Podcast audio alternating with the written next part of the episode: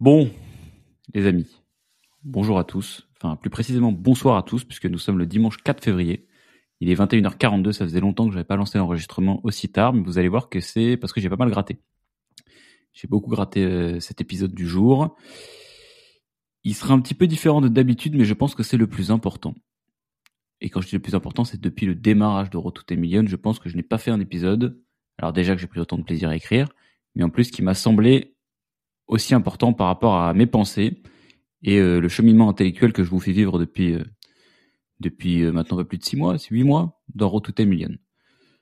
Donc vous l'avez vu, il a été, il a été titré pardon mon manifeste entrepreneurial assez vaguement, volontairement, et je vais je vais vous détailler un petit peu pourquoi est-ce que j'ai eu envie de faire un épisode comme ça maintenant, et surtout ce que ça veut dire cette affaire. Je pense que c'est quelque chose qui peut vous plaire, et je vais vous expliquer pourquoi. Donc en gros, Bon, je vous fais pas, je vous fais la présentation. Vous avez besoin de, je pense que franchement, si vous cliquez sur ce podcast qui s'appelle Mon manifeste entrepreneurial, c'est que vous savez probablement déjà qui je suis. Donc, euh, je suis Théo, je montais, un groupe d'agence, blablabla. Bref, on est au chapitre 32, je crois, du podcast. Donc, euh, allez consommer ceux d'avant. Ça, c'est pour, euh, c'est pour les vrais, ceux qui suivent depuis longtemps.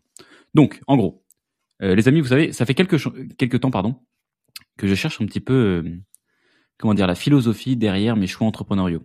Donc, Enfin, bon, ce qui est assez spécifique avec moi, c'est que mes choix entrepreneuriaux, tu peux quasiment mettre un synonyme avec mes choix de vie, puisque, euh, bon, bah, étant le, fondateur de, la boîte, euh, et en étant une boîte en remote, euh, bah en fait, moi, je, et c'est surtout en fait par-dessus tout, plus que ces caractères que je vous cite là, c'est plutôt la façon dont moi je vis mon aventure. Je, je fais pas énormément de différence entre ma vie personnelle et ma vie entrepreneuriale.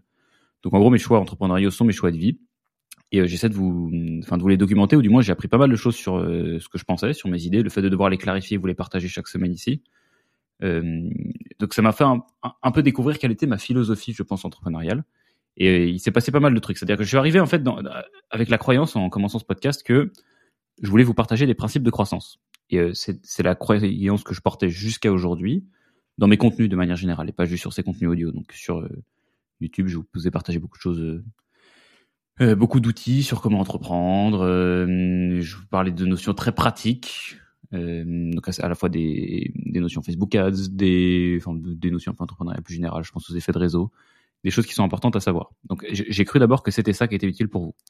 Cette croyance, je l'ai abandonnée depuis euh, un peu de temps.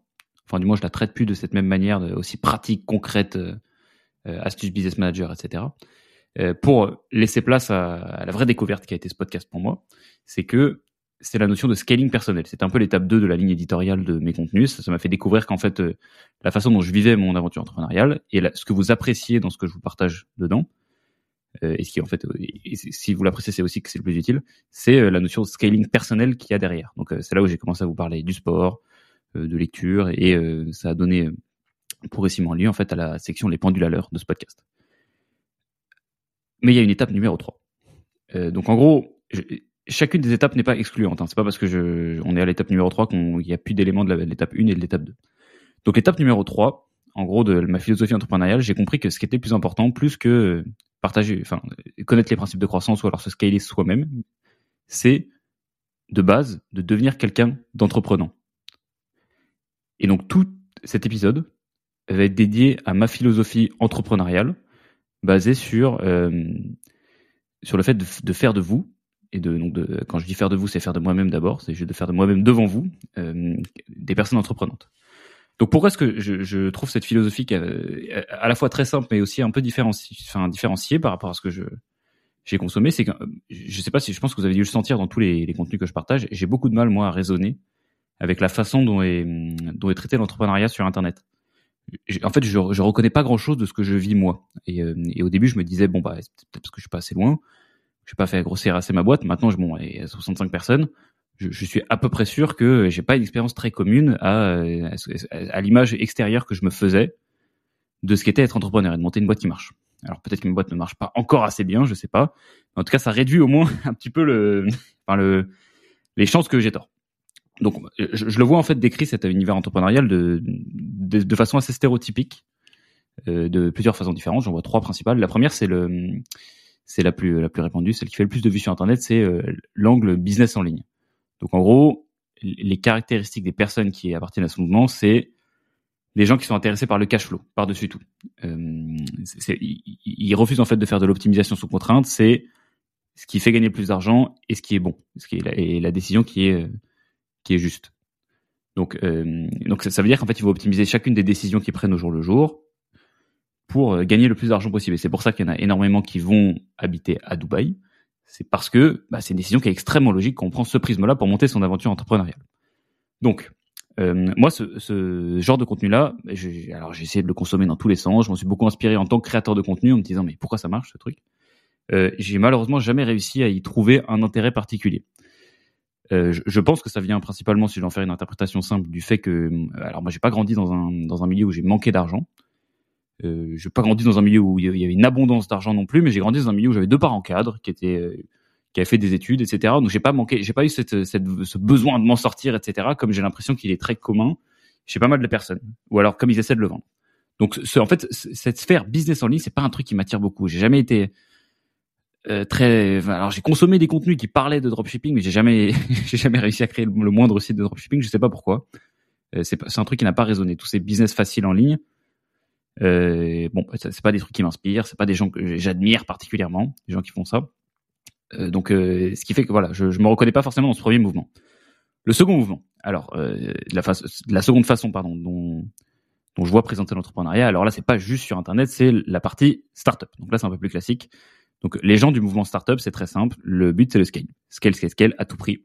C'est-à-dire que eux, ils vont remplacer euh, l'optimisation absolue pour l'argent par l'optimisation croissance. C'est principalement drivé par les VC. On en a déjà parlé dans des épisodes précédents. Je ne vais pas revenir sur la notion. Et c'est un type d'entrepreneuriat qui va euh, mettre le curseur de risque très très haut pour avoir le curseur de la reward, qui potentiellement, le, quand ça fonctionne, donc une fois sur euh, sur 50, ça fait un gros payoff. Donc ce truc-là, il faut être honnête, c'est quelque chose qui me fait, enfin dont le résultat me fait rêver. J'admire énormément les gens qui ont créé des empires, les Zuckerberg, les Elon Musk, etc. Euh, ce que j'admire un peu moins, c'est le fait de tout sacrifier pour la croissance. Alors j'admire les, empires qui ont été créés par ces personnes-là, mais j'admire pas vraiment les personnes qui sont à la tête. Euh, c'est des gens dont je vois des failles énormes et c'est assez facile. Alors je les côtoie pas directement et peut-être que je changerai d'avis mais quand tu vois des, bah, reprenons c'est Elon Musk, c'est Mark Zuckerberg, c'est, c'est pas des êtres humains que, que j'aspire à être du tout dans les dans les qualités humaines. Donc j'ai l'impression que c'est des gens qui ont sacrifié en fait pour la croissance, donc sur l'autel de la croissance, un petit peu toutes leurs euh, toutes leurs caractéristiques humaines et le fait de se scaler personnellement. J'ai pas l'impression que ce soit des gens qui ont choisi leur aventure pour l'enjoyment en fait euh, du chemin. C'est-à-dire que c'est des gens qui euh, été justement prêts à s'infliger beaucoup plus que les autres. Il y a ce faire preuve de beaucoup plus d'abnégation, donc se, mettre de côté soi-même pour la croissance. Donc la, le portrait de start-up de l'entrepreneuriat, c'est un truc alors qui me fait rêver, mais dont je n'admire pas les personnes qui l'entreprennent. Il y a une troisième mouvance qui est un peu moins connue, mais que j'ai eu l'occasion de, de, côtoyer un petit peu, c'est la mouvance bootstrap. C'est-à-dire que, en gros, c'est l'esprit que monter une boîte, c'est possible sans lever de fonds. Bootstrap, ça veut dire qu'il n'a pas levé de fonds. Alors, euh, je les ai côtoyés principalement dans, enfin dans, j'allais dire des clubs, dans, un club, et puis j'en connaissais déjà avant, et j'en connaîtrai après, j'en connais toujours, j'en côtoie beaucoup. J'ai beaucoup de bons amis qui ont des business bootstrap. Et euh, alors, c'est des gens qui sont heureux. Il faut, il faut être honnête. Ils sont relativement, ils ont l'air, en tout cas, je les connais pas personnellement, mais tu, tu peux voir au moins que quelqu'un est malheureux. J'ai beaucoup plus de fondateurs de startups malheureux que de fondateurs de boîtes bootstrap malheureux. Il faut être honnête. Euh, mais par contre, j'ai senti un petit peu dans, dans, la mouvance bootstrap, parfois quand elle était menée à l'extrême, qu'elle était en fait construite sur une certaine haine envers les boîtes qui lèvent de l'argent. Et ça, ça me plaît un peu moins. Euh, et on aura l'occasion de revenir dessus dans, quand je détaillerai un petit peu le manifeste. Mais je j'aime pas trop les mouvements qui sont construits contre les autres. Et j'ai l'impression qu'en fait, le, le, je sais pas si le, le, mouvement bootstrap est un mouvement en soi. S'il y, y, a assez d'éléments qui le, qui le rendent, le rendent unique pour en constituer un, euh, une, une, mouvance, vraiment. Euh, j'ai trouvé ça un, peu trop euh, par rapport à mon profil à moi, et là pour le coup c'est vraiment du jugement personnel. Hein, je dis pas que c'est mauvais en absolu.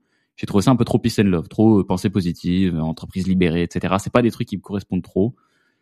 Euh, c'est trop, c'est trop lisse. Je, j'ai pas l'impression d'être quelqu'un comme ça, et donc nécessairement je, je relate pas bien avec ce genre de contenu. Donc en gros, tout ça m'amène au constat que ces trois des dépictions, comment dire, putain c'est un vrai anglicisme ça, ces trois portraits, voilà, de, l'entrepreneuriat, donc le business en ligne, les startups et le bootstrap, sont pas des choses qui me satisfont. Et pourtant, je suis entrepreneur et j'apprécie ce que je fais. J'ai pas l'impression d'appartenir à, l'une de ces trois mouvances. et ça m'a posé longtemps un peu problème, c'est parce que j'ai pas du coup réussi à trouver vraiment de modèles entrepreneuriaux, de gens que j'arrivais et, et aujourd'hui d'ailleurs toujours hein, jusqu'à aujourd'hui j'en ai pas en fait. J'ai pas vraiment de gens dont j'admire la carrière entrepreneuriale. J'admire des boîtes, j'admire des niveaux de réussite chez certaines personnes, j'admire euh, bah, parfois le, le, les, enfin les, pardon comment dire, je peux, je peux chercher un exemple pour les boîtes bootstrap. Euh, j'admire à quel point certaines personnes peuvent être heureux avec euh, enfin avoir réduit leur curseur d'ambition. Euh, je suis un peu bâtard pour la, pour la partie bootstrap et se dire que bon bah finalement on peut être heureux sans lever de fonds donc en étant moins gros que le concurrent. Euh, et donc j'ai été un peu perdu. Euh, après ce, premier amour que j'ai eu pour certains créateurs de contenu, je, vais y revenir juste après dans quelques secondes. Euh, j'ai eu un peu de mal à, trouver des modèles. J'ai consommé beaucoup de contenu startup, hein, il faut pas se méprendre. Hein. Vous savez, j'ai grandi avec Oussama, ça a été d'ailleurs le, premier maître à penser, la, personne qui m'a le plus fait avancer, le, premier déclic de contenu. Euh, mais depuis, j'ai pas réussi à trouver grand monde auquel j'ai autant réussi à, à prendre d'idées, c'est-à-dire à apprécier le, système de. C'est le système d'idées tout simplement, le, ce qui constitue la pensée de quelqu'un. Donc c'est pour ça que je me suis, en fait, assez récemment, sans me rendre compte, beaucoup détourné de LinkedIn et, euh, et, aussi en fait pas mal de YouTube ou du moins du contenu entrepreneurial, entrepreneurial pardon sur YouTube euh, au profit plutôt de euh, de principes plus fondamentaux. Alors je les ai trouvés sur ces sur ces plateformes. Alors certainement pas sur LinkedIn, ça c'est sûr. Il y a pas beaucoup de gens qui partagent de contenu que j'apprécie sur LinkedIn, mais sur YouTube il y a des gens qui font. Du... Enfin c'est tellement large maintenant et tellement démocratisé qu'il y a énormément de contenu de très très très haute qualité, pas juste sur l'entrepreneuriat. Euh, sur Substack aussi j'en ai trouvé beaucoup, mais je, me suis retrouvé en fait malgré moi, alors grand amoureux de l'entrepreneuriat que je suis, attiré par des sujets qui sont beaucoup plus fondamentaux, de philosophie, euh, d'histoire, de géopolitique, des trucs où, en fait ce qui m'intéresse derrière c'est les, les, idées.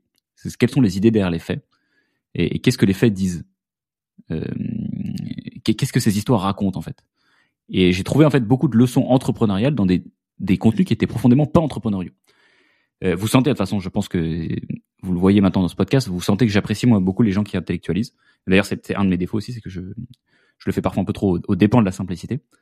Euh, mais j'aime bien les gens qui arrivent à avoir des, mm, des raisonnements un peu euh, qui sont posés la question un petit peu des objections, qui arrivent à, je sais pas quelle est la définition exacte d'un contenu intellectuel, euh, mais je veux dire des contenus qui sont pas qui sont pas euh, discussion café des commerces, comme on dirait. C'est-à-dire que tu peux pas, c'est rare d'entendre une discussion de ce niveau-là dans un PMU. mais donc, donc en fait, et, puis en y regardant plus précisément, je me suis dit mais putain pourquoi est-ce que j'ai arrêté de consommer des contenus entrepreneuriaux? Euh, et bien en fait, euh, je me suis rendu compte que c'est jamais la partie entrepreneuriale que j'avais kiffé dans les contenus que j'avais consommés. Euh, tous les déclics que j'ai eu dans ma vie euh, personnelle et dans ma vie d'entrepreneur depuis quatre ans ont été des déclics qui ont été générés par des idées. Alors j'en ai noté trois. J'ai trois vagues et une quatrième que, je suppose qui est en train de se mettre en place chez moi. Donc la première, je vous en ai parlé, c'est Oussama. Oussama, ça a vraiment été la première personne qui a, qui a mis de l'intellect, je trouve, dans la démarche entrepreneuriale. J'ai trouvé ça super. Alors pour certains, ça paraissait bullshit, pour d'autres, c'était très utile. Moi, ça m'a énormément, énormément aidé, simplement pour l'acte fondateur de ma boîte que j'aurais jamais euh, entrepris, ou du moins pas à ce moment-là de ma vie, euh, si j'avais pas consommé tous les contenus d'Oussama. Donc il faut, il faut rendre à César ce qui est à César. Euh, cette motivation de m'être lancé lui appartient. Euh, voilà. Seconde personne qui m'a fait ce déclic, donc il se passait un peu de temps, ça a été Naval. Alors Naval, euh, je vous en parle d'ailleurs pas autant que je devrais, je trouve, dans ce podcast. Naval, c'est encore une fois quelqu'un qui est un penseur. Alors c'est un entrepreneur, c'est aussi un VC, mais c'est quelqu'un qui aborde toutes les thématiques qu'il traite d'un point de vue très intellectuel, d'un point de vue très euh, principes fondamentaux. Il va t'expliquer.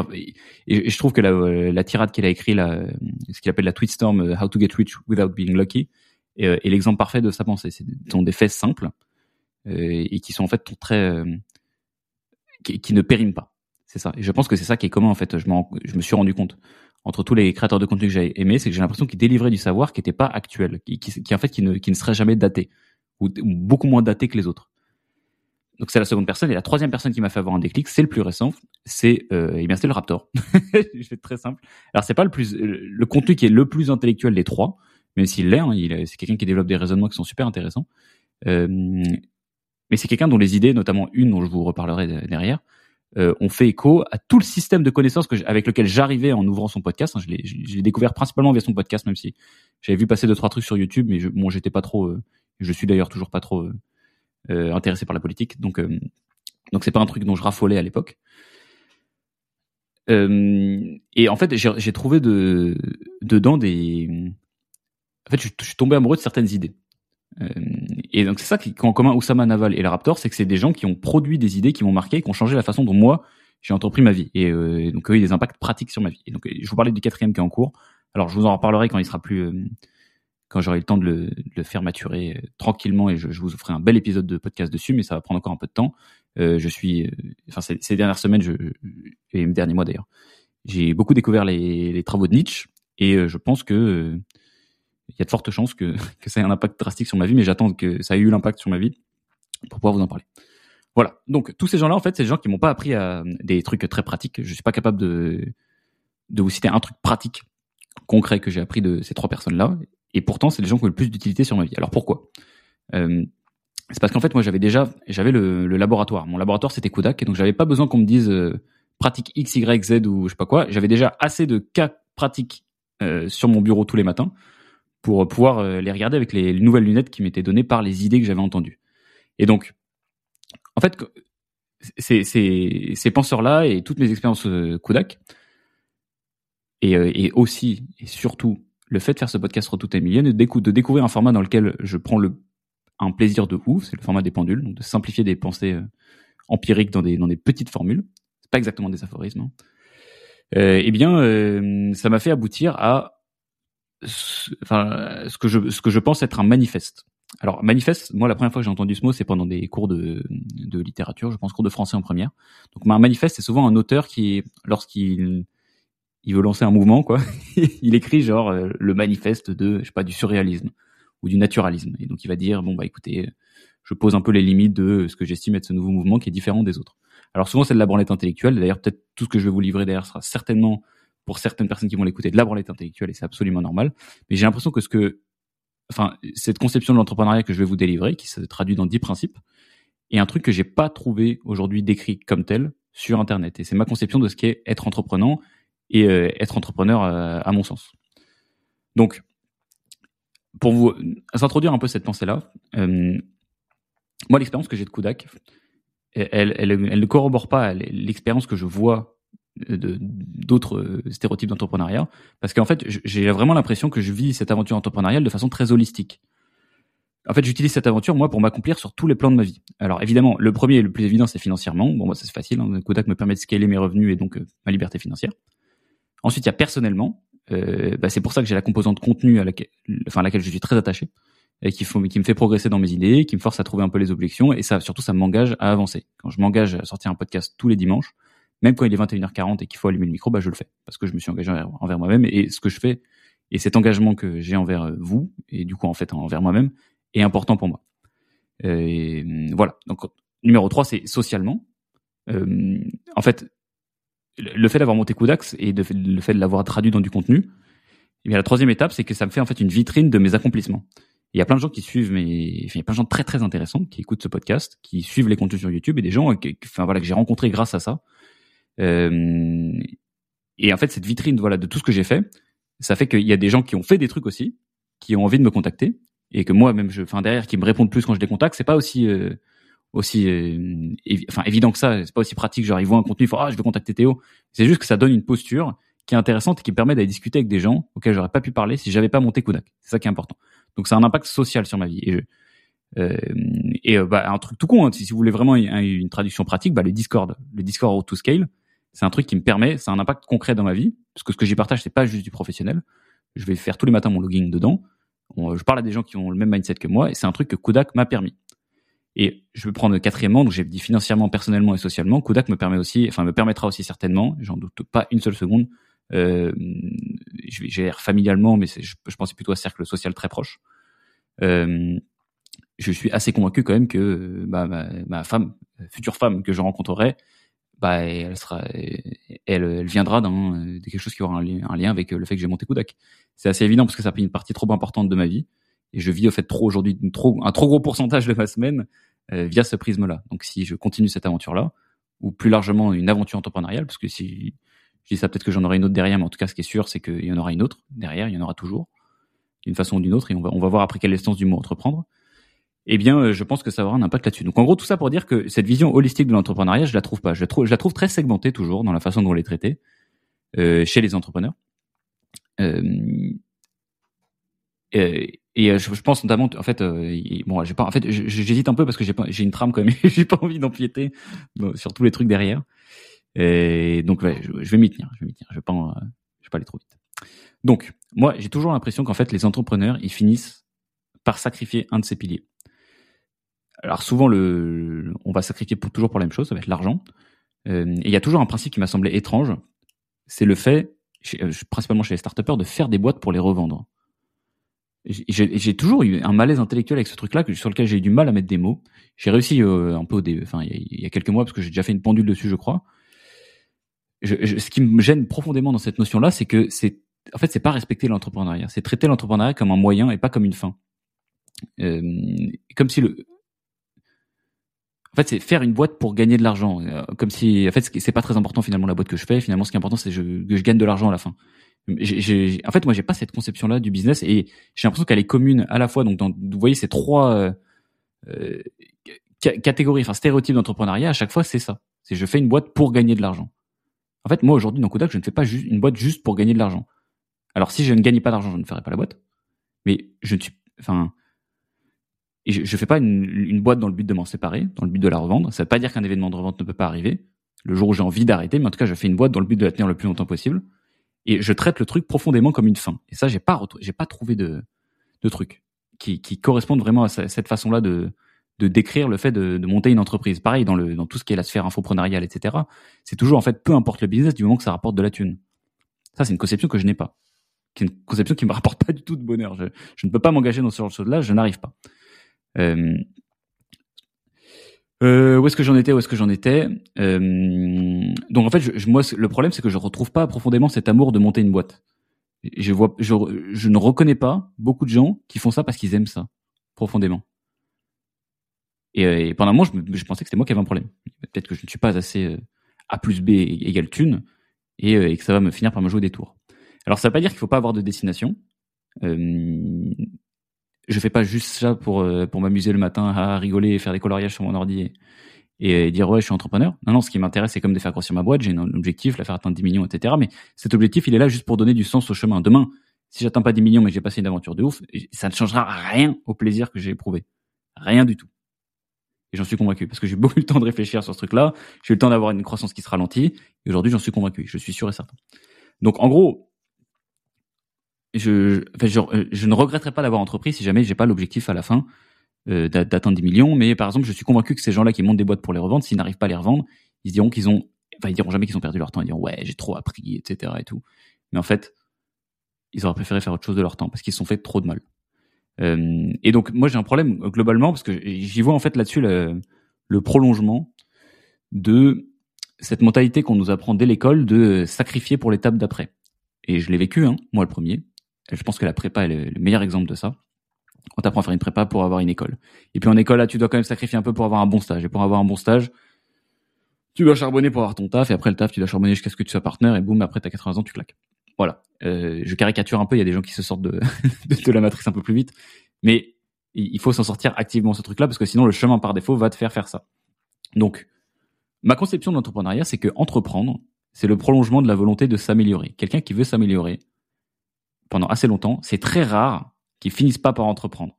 C'est quelqu'un qui cherche vraiment à progresser. Et ça, c'est le principe fondateur de ma philosophie entrepreneuriale, c'est que l'entrepreneuriat, c'est le refuge des gens qui veulent s'améliorer. C'est même le meilleur refuge des gens qui veulent s'améliorer. Euh, je recommande pas ça pour tout le monde. Je dis pas que tout le monde devrait entreprendre.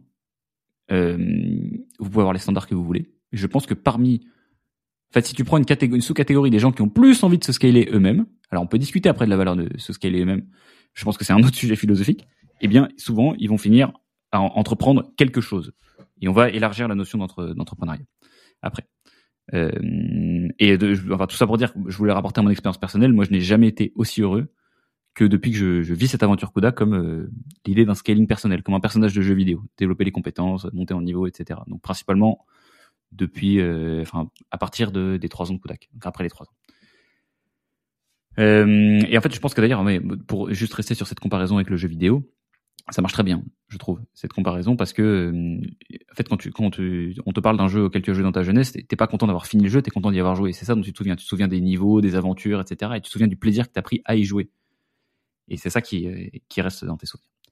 Donc, tout ça pour dire que pour moi, entreprendre, c'est surtout une façon de penser avant d'être un, métier, une activité professionnelle. Et donc, je suis allé chercher l'étymologie du, mot entreprendre. Donc, ça vient du latin interprehendere, donc avec un H, qui veut dire saisir avec la main. Et euh, le mot latin prehendere signifie saisir, prendre pour maîtriser, euh, différemment du verbe capere, euh, qui signifie saisir avec la notion de s'emparer, capter, accaparer. Donc, entreprendre, si on simplifie, c'est se saisir de quelque chose pour le maîtriser, et je trouve cette définition très stylée parce qu'elle est interprétable dans plein de choses. Donc, dans cet épisode, moi, mon objectif, c'est de vous dévoiler mon manifeste de ce que j'estime être euh, ma conception de l'entrepreneuriat pour que vous puissiez avoir une quatrième catégorie, en plus des trois que j'ai donnés, il y en a peut-être d'autres, et qui vous permettra de vous positionner derrière. Vous, vous serez pour, vous serez contre, vous choisissez comme vous voulez. Mais en tout cas, euh, je ne l'ai pas vu documenté sur Internet et j'ai envie de vous la partager. Donc, je vais vous en fait, c'est une, une, vision de l'entrepreneuriat qui est basée avant tout sur le principe fondateur d'être entreprenant. Donc, whatever, peu importe euh, ce dans quoi ça se traduit, ça se traduit même parfois pas par euh, une, personne morale, donc euh, le fait de monter une société. Mais je pense que c'est moi mon but, c'est d'appartenir à cette catégorie d'entrepreneurs entreprenants. moi, je peux répéter un peu, mais vous avez compris. Euh, voilà.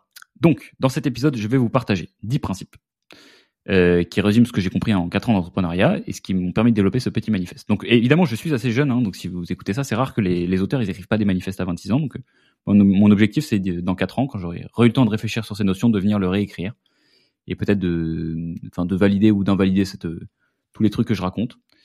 Euh, mais j'ai l'impression quand même que, euh, en fait, le niveau d'entreprise, donc du verbe entreprendre au global dans, chez les gens, est tellement bas que là, avec juste 4 ans d'entrepreneuriat, donc ça fait ça fait 48 mois et à, essayer d'être, faire de mon mieux pour être entreprenant, eh bien, j'ai déjà remarqué que j'avais des choses à apprendre à pas mal de gens plus âgés que moi.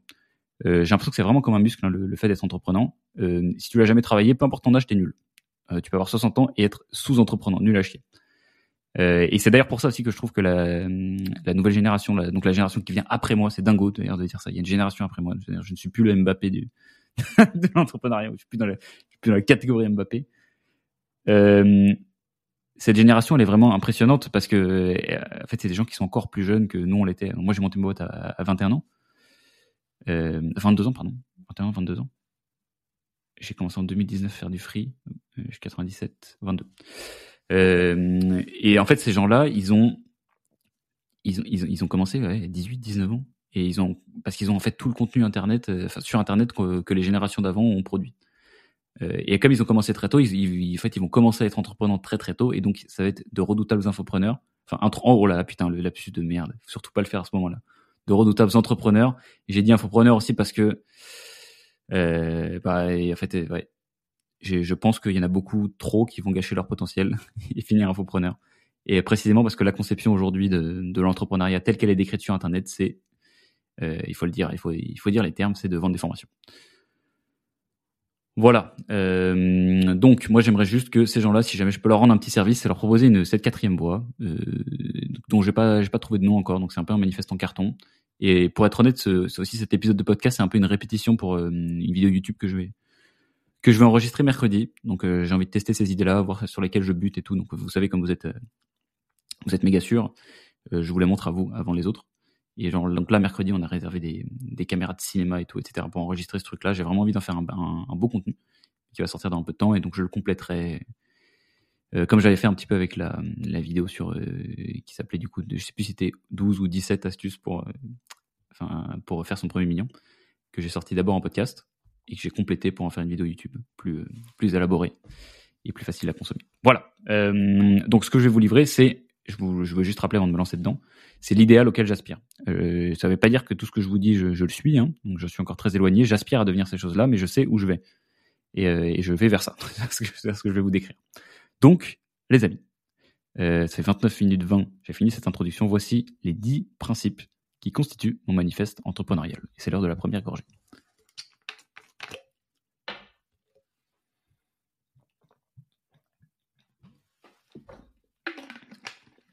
Alors, Euh, en gros, de toute façon, mon élocution serait beaucoup plus facile si j'avais un nom à donner euh, au type d'entrepreneur que je décris. Donc, on pourrait dire, je parle l'entrepreneur éclairé, mais c'est pas, pas un très bon nom.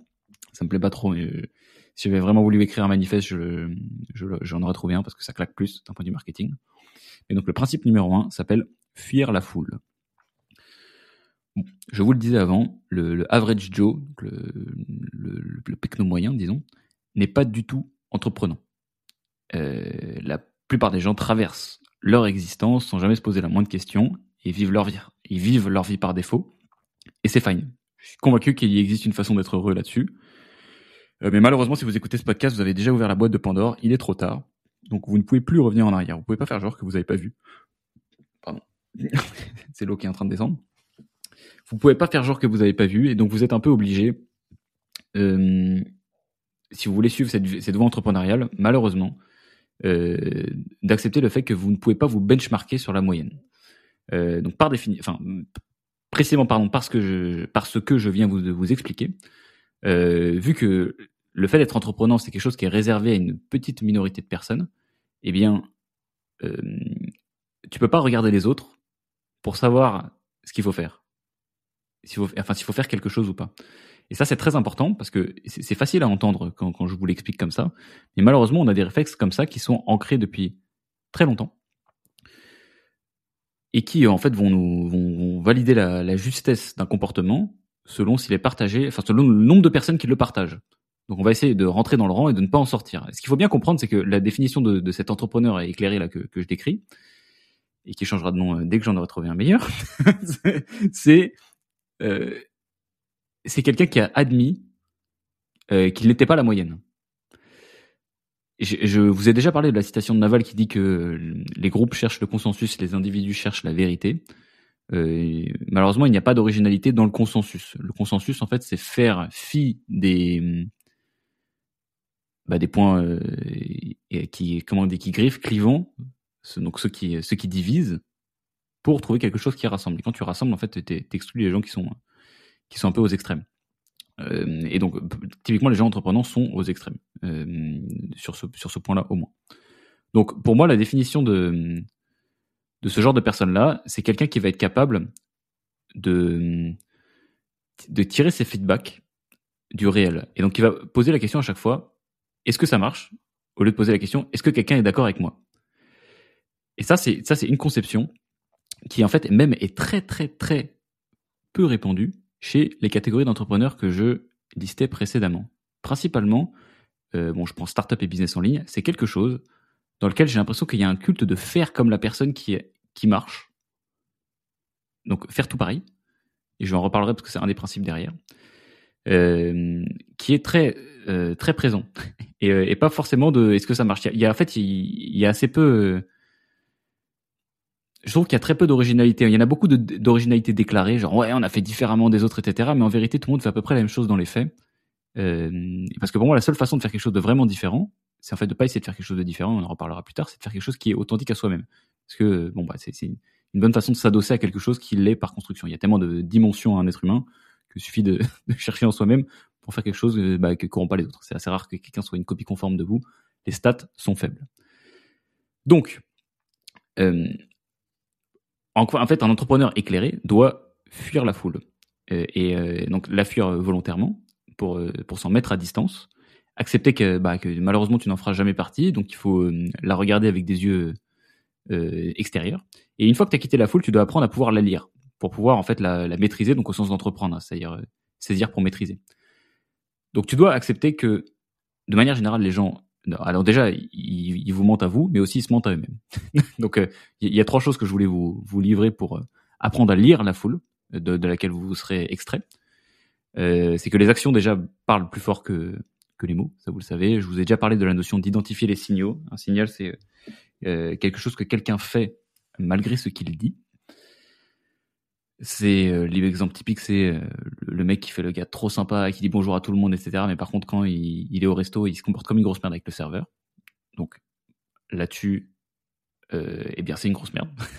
Pour moi, ça révèle, c'est un signal qui révèle que, en fait, ce n'est pas une personne gentille, euh, mais juste qui a été une grosse merde cette fois, c'est une grosse merde. Euh, voilà, c'est ça, qui gagne. numéro 2, pour lire les gens, je vous invite vraiment à lire les gens selon leurs incentives. Alors, les incentives, c'est les motivations profondes d'une personne. Et qu'est-ce qui explique qu'une personne se comporte d'une façon ou d'une autre. Euh, et il y a un prisme que vous pouvez utiliser pour tout le monde, c'est que par défaut, euh, en fait, l'entrepreneur éclairé a accepté que tout le monde défendait ses intérêts. Aussi principalement parce qu'il défend le sien, et on va en parler dans le, principe numéro 2 qui s'appelle l'égoïsme altruiste. Euh, et donc, il en fait, comme il, accepte que tout acte altruiste n'est que temporaire, ou alors une, est soit une façade, soit est temporaire. C'est-à-dire qu'il va pas durer très très longtemps s'il y a rien qui revient en échange. Donc, chaque personne défend ses intérêts. C'est assez rare d'avoir quelqu'un à part votre daronne qui a, qui a votre intérêt, euh, enfin plus haut que le sien. D'ailleurs, c'est pour ça que je, je, ne peux pas concevoir de ne pas avoir d'enfant, parce que j'ai envie de vivre cette, cette sensation d'aimer quelqu'un plus que moi-même. Je vous l'ai déjà dit. Et je conçois, enfin, je, je suis très surpris euh, par toutes les personnes qui ne veulent pas avoir d'enfants. Il y a plein de raisons, mais je, je trouve pas qu'il y ait quelque chose qui vienne en comparaison avec ça. Euh, et donc c'est les exemples classiques de, je sais pas, ta meuf qui veut pas que tu la quittes et qui va te dire non mais l'amour est plus fort que tout. Et en fait vous êtes juste, malheureux tous les deux parce qu'elle défend son intérêt, elle a envie d'être avec toi, toi t'as pas envie d'être avec elle. Euh, et donc faut pas se laisser berner. Euh, la solution en fait voilà de cet entrepreneur éclairé, c'est de faire confiance qu'à soi-même et surtout ne pas sous-traiter le jugement, que ce soit dans les et aussi principalement dans les conseils que vous allez recevoir des autres. Donc ne pas être dans la réplication. Euh, et c'est totalement, je me suis garé par rapport à mon, idée de base qui était de dire de lire quelqu'un via ses incentives. Donc c'est de ça. Et enfin, l'initiative principale étant que une personne défend ses intérêts. Euh, et la numéro 3 pour lire la foule, euh, c'est de comprendre que nous sommes tous des êtres très émotionnels. Euh, le average Joe est très irrationnel et, ça pour le coup. bon bah et, nous, nous le sommes tous. Hein, pas parce que vous êtes un entrepreneur éclairé que vous n'êtes pas émotionnel malheureusement. Vous n'êtes pas un surhomme. Euh, et ça, vous, en fait, ce qui est, intéressant, c'est que ça a pris vraiment depuis le plus jeune âge, c'est que les décisions sont pas du tout prises de façon rationnelle. Tu même quand tu, je sais pas, t'allais dormir chez un pote, enfin, tu voulais aller demander à aller dormir chez un pote, tu allais voir ton, tes parents et tu choisissais le bon moment. Tu, tu choisissais le moment où ils étaient pas énervés. Parce qu'en fait, donc, c'est la même question que tu vas leur poser à chaque fois. C'est est-ce que je peux aller dormir chez, euh, chez Corentin, là? Euh, mais si, mais si tu le fais après avoir été exécrable, bah, tu sais qu'ils vont te dire non. Alors que c'est, alors que c'est la même chose que tu demandes. Donc, tu t'apprends très très tôt, en fait, dans ta construction euh, de caractère que bon, il y a une certaine dose de manipulation qu'il faut avoir parce que les émotions viennent euh, obscurcir notre jugement. Et quelqu'un qui les comprend très bien peut manipuler les gens. Euh, c'est, pas une invitation à manipuler les gens, ce que je vous fais. Mais il faut, comprendre comment fonctionnent les foules.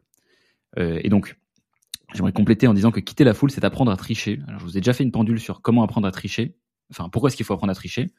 Euh, En fait, c'est surtout une invitation pas à, à être malhonnête, mais à remplacer la règle par l'éthique personnelle. Et que parfois, il y a des règles qui ne sont pas éthiques euh, on peut avoir un peu de largesse avec l'application de certaines choses qui sont qui ne nous sont pas adressées de base. Il y a des règles qui sont là depuis très longtemps, des trucs qui, sont un peu ridicules. Et, par contre, après derrière, faut porter la responsabilité euh, d'avoir transgressé une règle. Donc, euh, parce que vous pourrez avoir l'éthique la plus personnelle qui vous soit, donc très différente de la règle de base.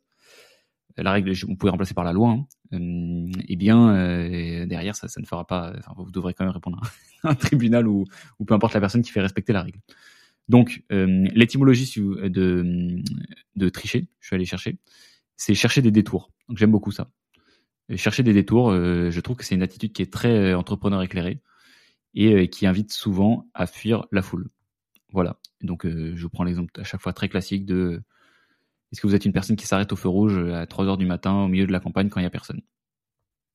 Voilà. Ah, moi, je sais qu'en majorité, enfin souvent, parmi les gens qui sont très entreprenants, la majorité des gens ne vont pas s'arrêter à ce rouge-là. Et euh, est-ce que ça fait de désenculer Vous avez 4 heures. Bon, alors là-dessus, du coup, le, principe numéro 1, je vous le rappelle, c'est fuir la foule. Il y a trois écueils euh, auxquels il faut faire attention. Euh, c'est-à-dire des pièges dans lesquels il ne faut pas tomber. Le premier, c'est que c'est pas parce que vous voulez vous fuyez la foule, donc vous essayez d'être différent, de tracer votre propre route, qu'il faut essayer de réinventer la roue sans arrêt. si on fuit la foule, c'est pour mieux l'observer et voir ce qu'on ne va aussi pas réinventer. Il faut bien comprendre qu'il y a plein de choses qui ont été, pas pour rien si elles sont faites plus longtemps, parce que bon bah on n'a pas encore trouvé de meilleure façon de le faire, mais parmi ces trucs-là qui sont faits par tout le monde depuis longtemps, il y a des choses qui sont des opportunités entrepreneuriales qu'un entrepreneur éclairé peut euh, euh, découvrir. Donc euh, bon, disons que bon en fait être entrepreneur c'est faire comme tout le monde, sauf quand tout le monde a tort. Je sais pas si ça vous aide. voilà. Écueil numéro 2, euh, c'est de se comporter comme un adolescent rebelle. Bon bah là c'est très simple, hein, tu peux pas te définir contre quelque chose, je l'ai expliqué 40, 40 milliards de fois, 40 000 milliards de fois. Euh, si tu es contre quelque chose, tu es aussi en appui dessus. si tu es contre un mur, tu retires le mur, tu tombes. Donc ça ne marche pas. C'est une, croyance qui se défait elle-même. Parce qu'elle est fragile. Donc ne soyez pas l'adolescent rebelle, donc par, qui se définit par son opposition, donc euh, qui se définit contre la foule. Vous êtes en dehors de la foule, pas contre la foule. Ça n'a rien à voir. Et que numéro 3, c'est euh, d'avoir cette posture morale de supériorité absolue. Alors principalement sur ce point dont je vous parlais sur les émotions. Donc tu vois en fait qu'une foule agit de façon très émotionnelle et tu dis ah je suis en dehors de cette foule et moi, l'être rationnel, je, ne succombe jamais à mes travers. c'est faux. voilà. je pense pas parce que pas parce que tu connais un biais que, que tu n'en es pas victime. C'est pas parce que le défenseur sait que Messi va revenir sur son pied gauche euh, et qui se fait pas dribbler. Voilà. Donc euh, même chose, et, et, je vous invite toujours à vous, vous tenir loin de aussi de la notion même de, de hiérarchie absolue. Donc vous pouvez être meilleur que quelqu'un dans quelque chose, mais c'est très rare d'avoir assez d'éléments pour pouvoir euh, classer les gens. Je suis même pas sûr que ce soit possible. Il euh, y, a, trop de dimensions humaines pour, que ce soit facile de les ranger. Donc vous pouvez pas dire que vous êtes mieux que quelqu'un. C'est assez dur. Vous pouvez courir plus vite le marathon, vous pouvez être plus discipliné, vous pouvez être mieux mentalement, vous pouvez être plus intelligent même aussi, plein de choses euh, très factuelles mais c'est assez dur de dire que vous êtes une meilleure personne que quelqu'un et je suis pas sûr que l'exercice soit utile, même de base. Donc, euh, premier principe, fuyez la foule. Une petite gorgée. Numéro 2, l'égoïsme altruiste. Alors, je vous avais écrit un post LinkedIn il y a quelques temps, euh, dont la leçon c'était qu'il fallait être sans pitié. Et en fait, je prenais l'exemple de la relation managériale. Donc ma thèse, c'était de dire que en fait, il y, a juste pas de place pour la pitié. La pitié n'est pas quelque chose qui devrait intervenir dans une relation managériale. Parce qu'elle donne euh, lieu à rien de bon et l'exercice d'une entreprise, c'est euh, faire quelque chose qui fonctionne et respecter la personne à laquelle tu t'adresses. Et euh, la pitié, en fait, vient nuire à ces deux-là. Donc, en fait, c'est une façon, c'est très altruiste d'être sans pitié. C'est un peu paradoxal. Mais il faut bien comprendre que il n'y a pas d'autre façon que d'être enfin, pour être entreprenant, tu n'as pas d'autre choix que d'être, que de te recentrer sur toi-même. Parce que tu dois maîtriser. On l'a vu dans la définition. Euh, quand tu es à dos de cheval, par exemple, tu, en fait, soit, c'est toi qui maîtrises le cheval, soit c'est le cheval qui te maîtrise. Donc, en fait, si tu ne deviens pas solide euh, personnellement, eh bien, tu ne peux pas être entreprenant parce que tu ne peux pas avoir la maîtrise de quoi que ce soit si tu ne te maîtrises pas toi-même.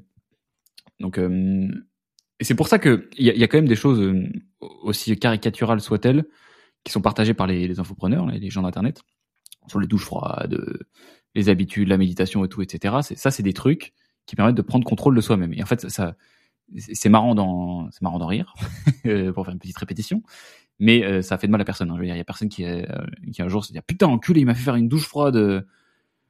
Merde, ça m'a servi à rien. Enfin, genre ça, m'a fait du mal. genre bon, au pire ça n'a pas marché, mais je veux dire c'est pas quelque chose qui est dangereux que quelqu'un te recommande de faire des douches froides. Donc, je, je, en fait, c'est pas parce que j'essaie de créer ce quatrième mouvement que il n'y a pas les trois, les d'avant sont, nuls à chier. C'est comme les étapes. Hein.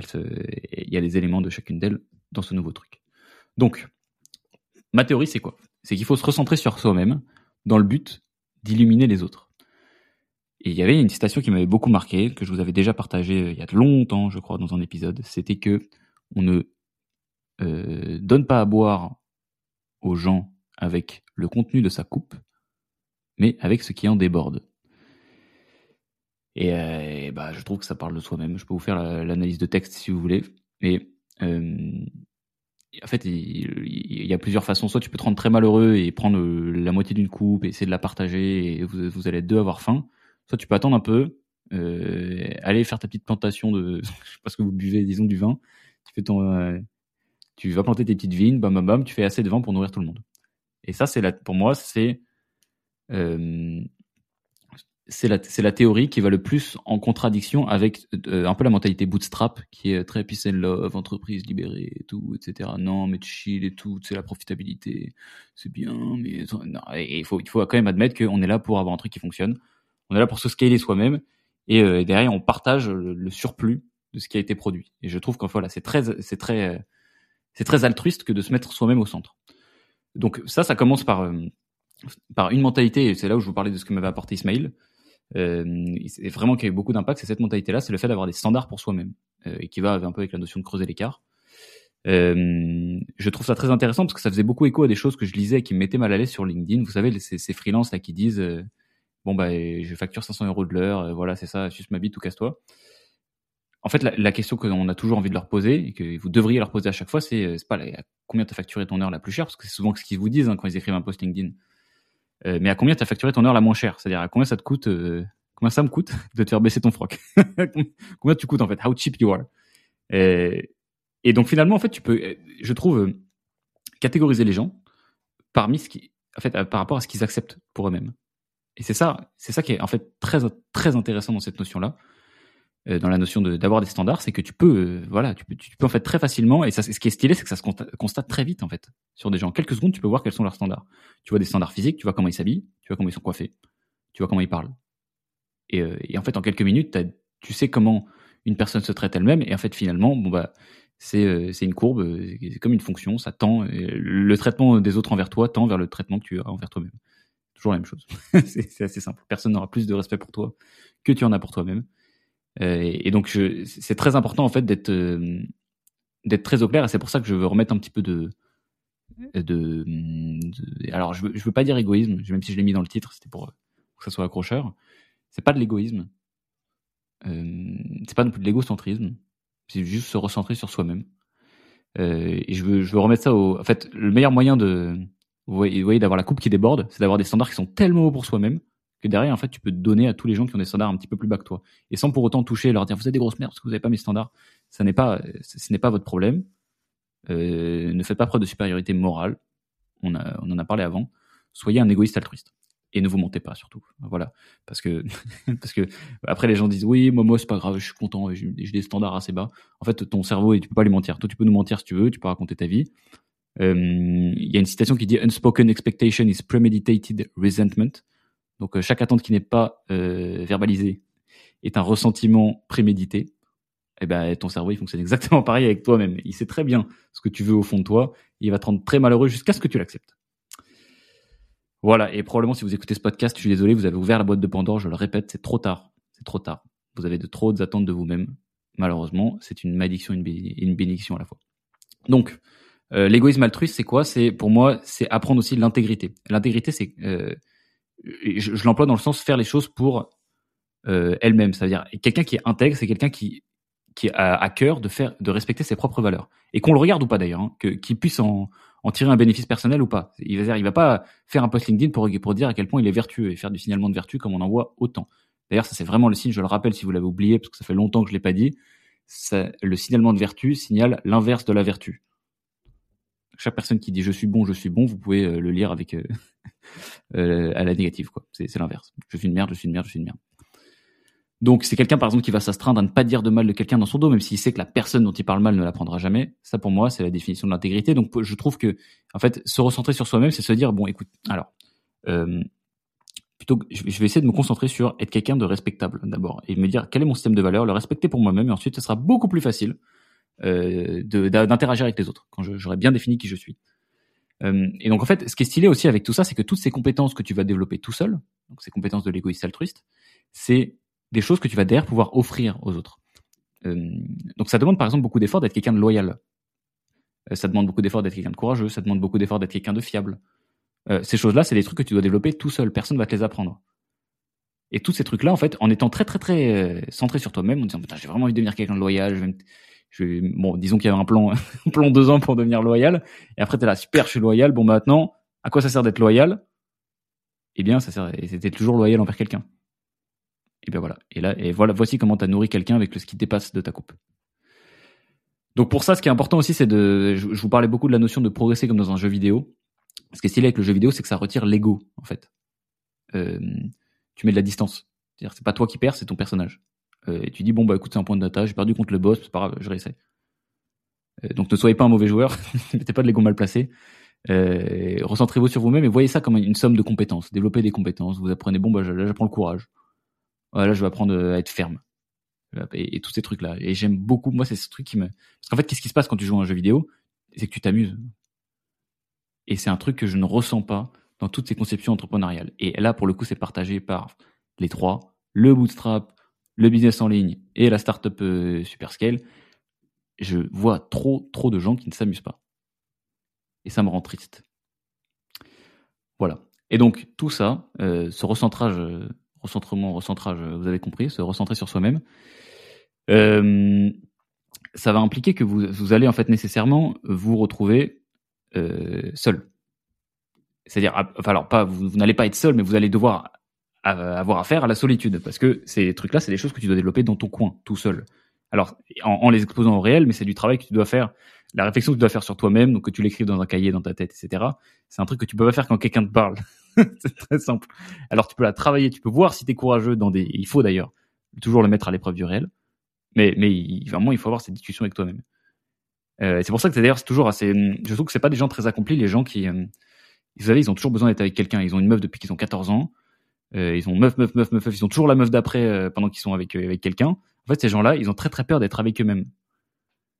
Et donc, pour moi, le, la marque de, de l'entrepreneur éclairé, c'est quelqu'un qui a pas du tout peur d'être avec lui-même, qui est très très bien avec soi-même. et c'est au même titre, vous voyez qu'on peut pas, on, peut pas être aimé si on s'aime pas soi-même. On peut pas aimer quelqu'un non plus si on s'aime pas soi-même. Euh, et bah c'est la même chose. Tu peux pas avoir espérer avoir de l'impact sur ton monde si tu n'en as pas sur toi-même. Donc, refaites vos lits. voilà, c'est ça. Euh, je pensez à un, très bon nom de podcast d'Elio à Villa Munoz euh, qui s'appelle Range ta chambre. C'est la même idée. Euh, et donc les amis, en fait, l'égoïsme, le, fait de se recentrer sur soi-même, bon, c'est pas l'égoïsme, vous, comprenez dans quel sens je le dis, c'est ça qui construit la confiance en soi. C'est la réputation que tu as envers toi-même. C'est tout. Voilà, donc ressens-toi sur toi-même, respecte les valeurs parce que même quand il n'y a personne qui les voit, tu les respectes pour toi-même. Et ensuite, tu seras une très bonne édition à la société. Voilà, c'était le principe numéro 2. Principe numéro 3. Je prends une petite gorgée, ça va, je suis à 10 minutes par, par truc, ça va être bien.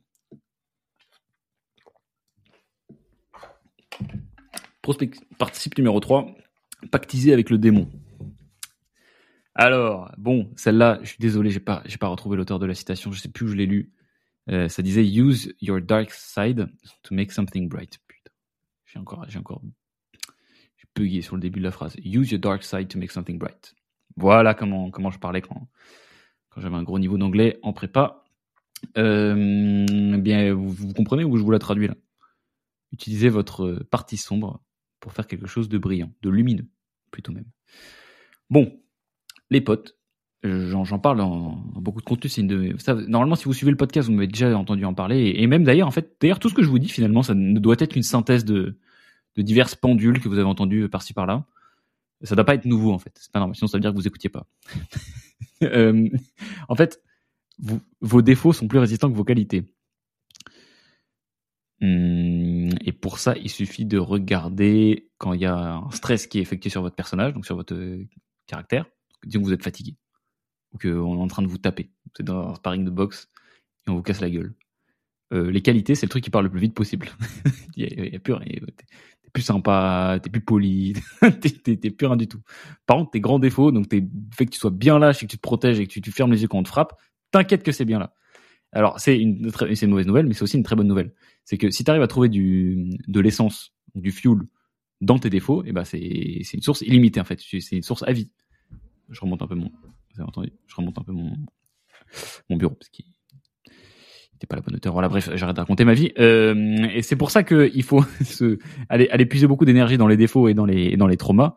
Et c'est aussi pour ça que je disais dans un épisode précédent une citation qui vous, vous avez beaucoup aimé. J'avais genre sur Instagram que c'était pas moi qui l'avais dite. Et euh, pour, voir ce que les gens en pensaient, ils ont kiffé, donc ça fait plaisir. C'est euh, les meufs qui trompent sont les meilleures vicies de France.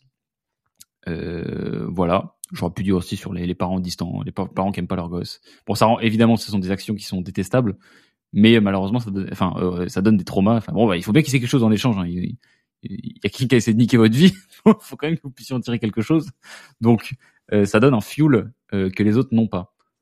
Alors, c'est une malédiction, une bénédiction. Ça peut vous, vous, vous enfermer, vous tirer vers le bas, mais aussi vous donner un, de l'énergie un peu noire que si vous, enfin, si vous savez l'utiliser et ensuite derrière la convertir en énergie un peu plus saine, eh bien euh, voilà, vous êtes, euh, directement euh, assez unique et excellent. Voilà. Donc l'entrepreneur éclairé, il pactise avec le démon, c'est-à-dire qu'il accepte qu'il y a beaucoup de lumière à aller chercher de sa partie sombre. Sur ce point-là, je, voulais juste revenir un peu sur bah, probablement tous vos défauts et, voir le rapport que vous avez aussi aussi avec, avec vos expériences passées, les traumas, etc. Il y a vraiment pas beaucoup de premium à faire la victime. Euh, et puis il y a une grosse différence d'ailleurs entre euh, être victime de quelque chose et s'identifier à une victime. Dire je suis une victime, c'est un peu différent. Euh, être une victime, c'est l'inverse d'être entreprenant. Vous savez, on a dit saisir, maîtriser, etc. Quand tu es une victime, tu es tout sauf en contrôle. En fait, c'est même quelqu'un d'autre qui te contrôle. Donc, il peut vous être arrivé plein de trucs et plein de trucs très très très très terribles qui sont passés. voilà.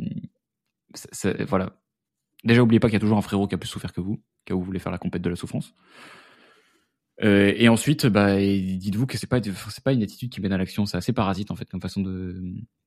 Je, dis parasite par rapport à ce que racontait le lieutenant pendant mon stage à HEC, les, plaintes parasites. Donc, ce sont des, plaintes qui ne donnent pas lieu à des actions et qui juste baissent le moral des troupes. En fait, euh, se considérer comme une victime, c'est euh, c'est refuser le contrôle, c'est refuser la responsabilité de trouver une solution à ce qui s'est passé. Et alors, je dis pas que c'est facile. Hein. Je dis juste que c'est sûr que c'est stérile. Voilà. Euh, donc, sur, sur comment euh, traiter vos défauts une fois que vous les avez identifiés, vous en êtes servi pour, euh, pour faire de la lumière. Donc, c'est l'entrepreneur éclairé, il sait faire ça. Et eh bien, ensuite, vous pouvez, enfin, ils vont naturellement être cachés en plein jour, vos défauts. Et donc, ça va permettre de remplacer la faiblesse par la vulnérabilité. Et ça, c'est très, c'est très différent. Et c'est même, c'est en fait, c'est, bah, ça, ça transforme quelque chose de faible en quelque chose de fort. Quelqu'un qui est vulnérable, qui a pas peur d'être vulnérable, c'est quelqu'un qui est très fort, en fait, particulièrement. C'est quelqu'un que tu ne peux pas attaquer sur ce qu'il te montre. Et c'est pour ça que l'authenticité, c'est un super pouvoir. Quand, et vous voyez, c'est la méthode Eminem. Quand il fait son clash à la fin dans 8 Mile, il dit, bah, regarde, je suis une merde pour ça, je suis une merde pour ça, je suis une merde pour ça, je suis très à l'aise avec. Il y a quoi? Et après, bon, bah, ça parle chinois en face. Euh, eh bien, c'est comme ça. Plutôt que d'essayer de la cacher, en fait, à chaque fois que tu essaies de cacher un défaut, et je prends défaut avec des pincettes, donc une, une facette de toi, eh bien, tu, en fait, tu en fais une faiblesse. C'est toi qui la transformes en faiblesse. C'est-à-dire qu'on peut l'utiliser contre toi. Et donc, je vous conseille de passer de la faiblesse à la vulnérabilité. Ça, pour moi, c'est, le summum des forces. Voilà. Et puis aussi, n'oubliez pas qu'avoir un pied dans la, dans la faiblesse, passer, enfin, garder un peu des, des défauts et, enfin, être à l'aise avec, de toute façon, on en a toujours, hein. c'est très inspirant pour les gens. Euh, vous voyez qu'en fait, si vous voulez, par exemple, apprendre à quelqu'un à être euh, courageux, euh, ce sera beaucoup plus facile d'avoir un professeur qui est un, est un lâche, ou alors parfois encore un peu lâche, et, mais à montrer qu'il était capable de faire preuve de courage, que d'avoir un mec qui est genre euh, Rambo, un mec qui a jamais peur. Ce mec-là, il est pas très relatable en fait. Tu peux pas beaucoup t'identifier à lui. Euh, c'est comme. En fait, moi, ça me fait toujours un peu le truc, genre, euh, tu un. Est-ce que je m'engage là-dedans? Genre un moine. Vous voyez, un moine qui est illuminé, j'ai trouvé le Seigneur, etc. et tout. Je suis pas sûr que ces gens-là, ils, ils aient converti grand monde. Euh, moi, je, beaucoup, serais beaucoup plus. Euh, tu, tu veux m'avoir là-dessus, tu veux me faire rentrer dans les ordres et me faire mettre une toge et, et plus jamais baiser toute ma vie. Eh bien, euh, ça faudrait un mec à peu près un peu, comme moi, qui a, suivi un chemin par lequel je peux, je peux faire passer mon esprit. Et donc, ce qui est stylé avec la faiblesse, c'est que si tu, tu t'identifies, euh, enfin, tu t'oublies, t'oublies pas en fait de, que, que tu as en toi cette grosse faiblesse là, eh bien, tu peux parler plus facilement aux gens.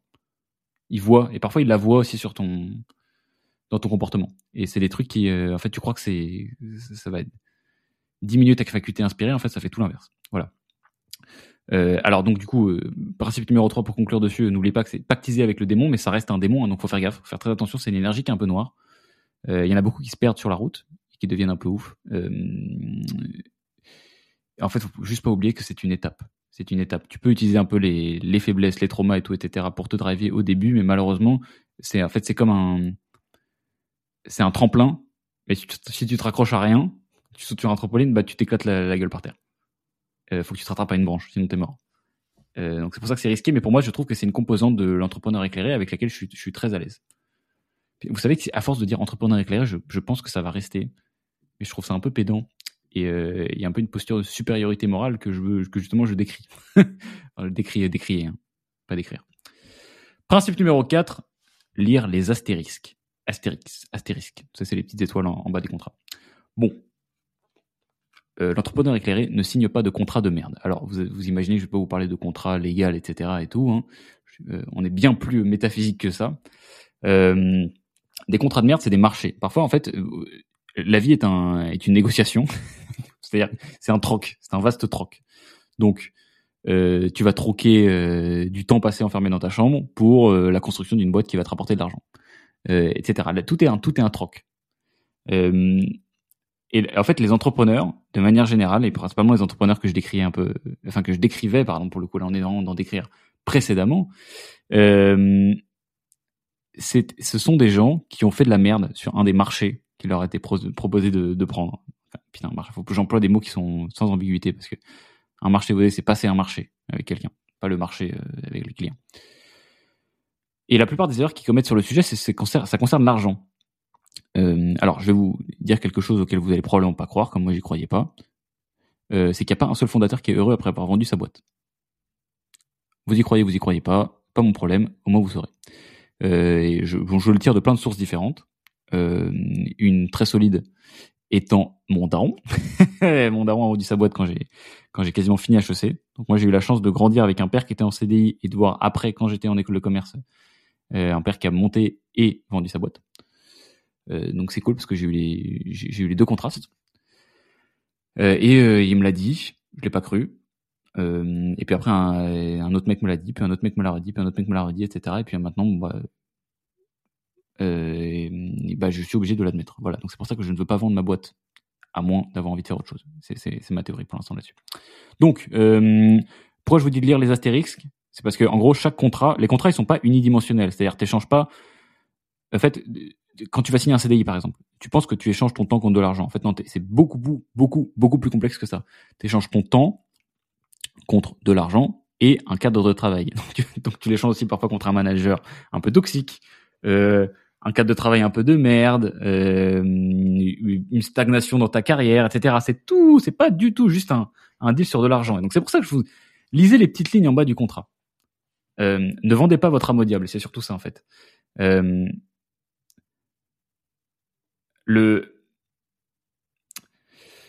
euh, comment vous dire? Parce que je veux, quand même recouper et boucler un peu sur ce sujet de l'argent, parce que souvent les, erreurs que vous allez faire, c'est quand il y a un gros montant tout en haut du contrat et en bas, du coup, vous dites non, les Astérix, ouais, vas-y, c'est pas grave, tranquille, c'est pas grave.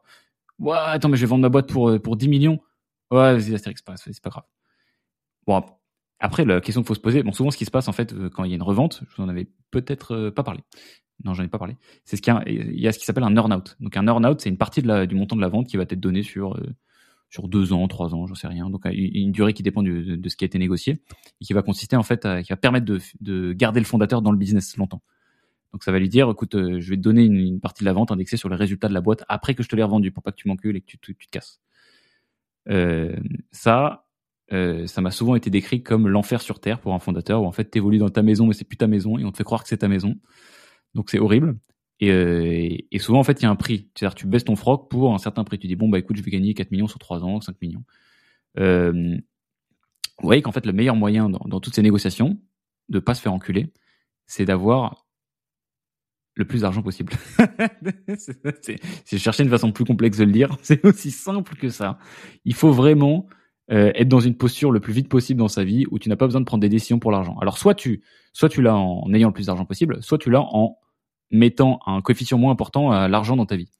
Donc en gardant tes moyens, enfin ton style de vie plus bas que ce que tu gagnes, euh, en trouvant du bonheur ailleurs, en te posant deux trois questions en fait. Souvent c'est pour ça que c'est intéressant de se poser des questions, c'est parce que ça te permet derrière de refuser des trucs où les gens se disent mais putain mais pourquoi, comment ils refusent ça, c'est ouf.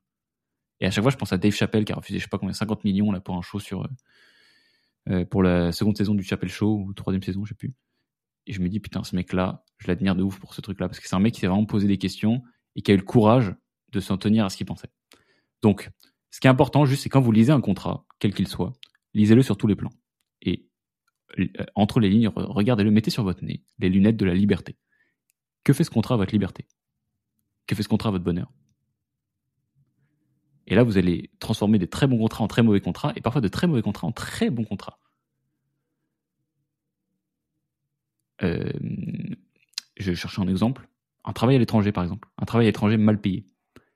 Bon, pas bien payé, je travaille beaucoup. Mais je vais vivre une expérience de ouf, je vais développer plein de nouvelles idées. Euh, ça tue. Et, euh, et, ne vous laissez surtout pas. En fait, c'est aussi pour ça d'ailleurs que c'est très euh, compliqué de comparer. Ce qui peut être un bon contrat pour moi est un très mauvais contrat pour vous. Et tout le monde a des métriques d'optimisation différentes. Et, et, donc il y a plein. Il faut surtout pas. Et on en revient de toute façon à, fuir la foule. Il faut surtout pas euh, sous-traiter le jugement d'une décision, en fait, le jugement d'un contrat. C'est-à-dire, tu peux le faire relire par quelqu'un. Euh, ouais, dis, de, demande un avis, ok, bon, il y a ça dans mon contrat, ça, ça, ça, tu qu'est-ce que t'en penses? Ok, oui, mais à la fin, c'est toi qui va, toi qui va devoir le vivre. Et je, dis contrat comme c'était un bout de papier là, mais vous comprenez, je suis toujours dans le métaphysique. Hein. Euh, et donc mon conseil final, c'est ne maximisez pas juste la thune en fait dans un contrat. Il y a plein de choses derrière, donc et, et elles vont revenir vous taper dans dans la tête si vous si vous les regardez pas. Euh, lisez les astérisques. Euh, sinon, l'addition finit toujours par arriver. Euh, et donc, ça, en fait, ce qui permet de se prévenir là-dessus, c'est une des composantes de l'entrepreneur éclairé que je ne retrouve pas beaucoup, d'ailleurs, chez euh, les autres catégories, c'est d'être sage. Euh, la sagesse, je l'ai dit, l'intelligence, c'est apprendre de ses erreurs. La sagesse, c'est apprendre des erreurs des autres. Quelqu'un de sage, c'est quelqu'un qui va être capable d'entendre, euh, par exemple, Théo Lyon dans un podcast qui vous dit que vendre sa boîte, personne n'heureux après avoir vendu sa boîte, après avoir vendu sa boîte, et qui ne va pas chercher à vendre sa boîte pour le vérifier. Qui va être capable de, s'y tenir.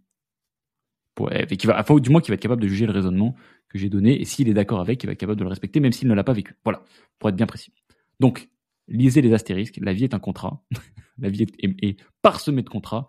Euh, signez pas n'importe quoi. Principe numéro 5, croire utile. Bon, alors, commençons par euh, valider le postulat que euh, on est toujours maîtrisé par quelque chose ou par quelqu'un. Euh, oh, ne, croyez pas à la liberté absolue. Il y a toujours des, bon, il y a des degrés évidemment hein, de, maîtrise. Vous êtes plus ou moins un esclave, mais on est tous l'esclave de quelqu'un en fait. Hein. et si vous pensez que vous pas, vous ne l'êtes pas, c'est juste que vous pensez que la probabilité est très faible euh, que ça arrive. Mais par exemple, on a tous un compte bancaire. Demain, ton banquier coupe ton accès à ton compte bancaire, c'est cuit. Voilà. Et ça se passe dans certains pays, hein. dans, certains, pays du monde. Hein. Donc ne croyez pas, ne croyez pas que ça ne peut arriver à personne. Donc on est tous euh, la pute de quelqu'un. voilà. On est, mais dans une certaine mesure. Euh, donc ce qui est important juste, ça va être de choisir son maître. Choisissez votre macro, les amis. Euh, et donc le maître, c'est pas juste au sens euh, physique, c'est au sens euh, mental, aussi moral. Euh, choisissez quelles, quelles, sont vos idées en fait. Euh, ne les subissez pas, parce qu'en fait, on a tous un système de croyances dans nos têtes et on ne sait pas forcément quelle en est la source à chaque fois.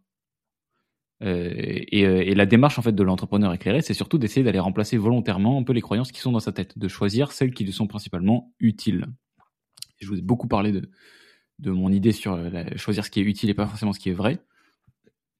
Ce qui est, important là-dessus et ce qui va vous aider beaucoup, c'est de devenir influençable, de devenir très très influençable, on l'est tous, être influencé par les bonnes choses. Euh,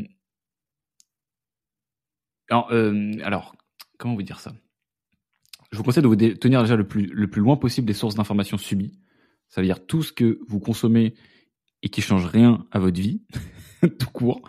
Donc les news, voilà par exemple, euh, tout ce qui ne transforme pas bien en action. En fait, tous ces trucs-là, vous pouvez bannir. Il y a bien assez de contenu que vous pouvez transformer en action, euh, qui va avoir un impact sur euh, sur plein de plans de votre vie. Euh, ouais, perdez pas de temps avec ceux qui en ont pas. Donc et en gros, donc croire utile, ça veut dire quoi? Ça veut dire qu'il faut choisir sa croyance selon son utilité, pas forcément selon sa véracité. On n'est pas des scientifiques, les potes.